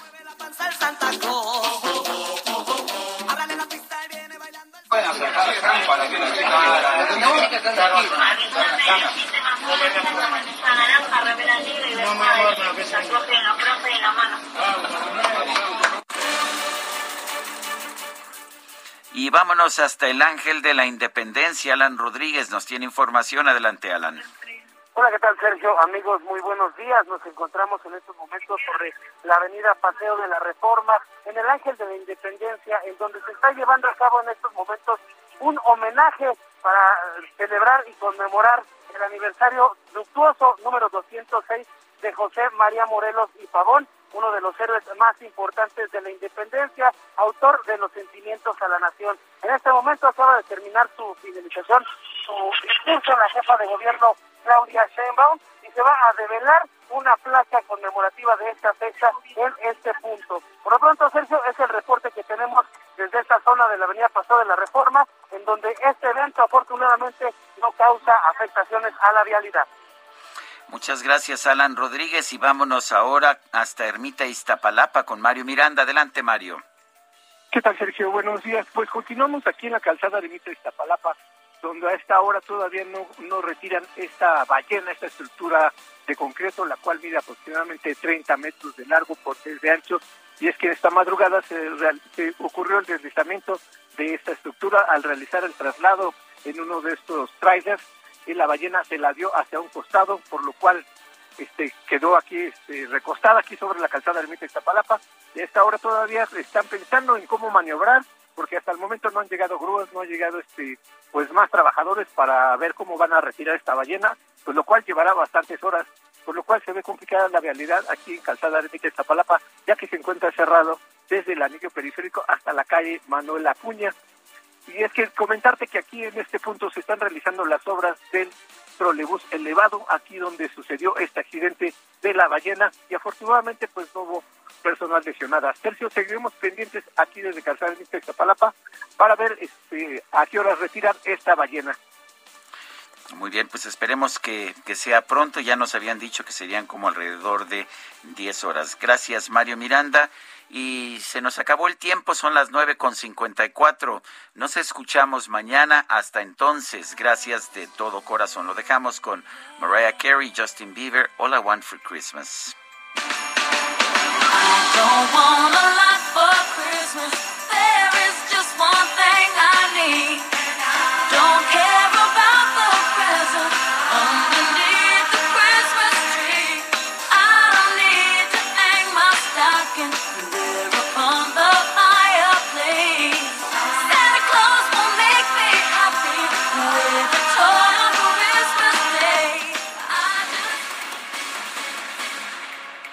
Heraldo Media Group presentó Sergio Sarmiento y Lupita Juárez por El Heraldo Radio.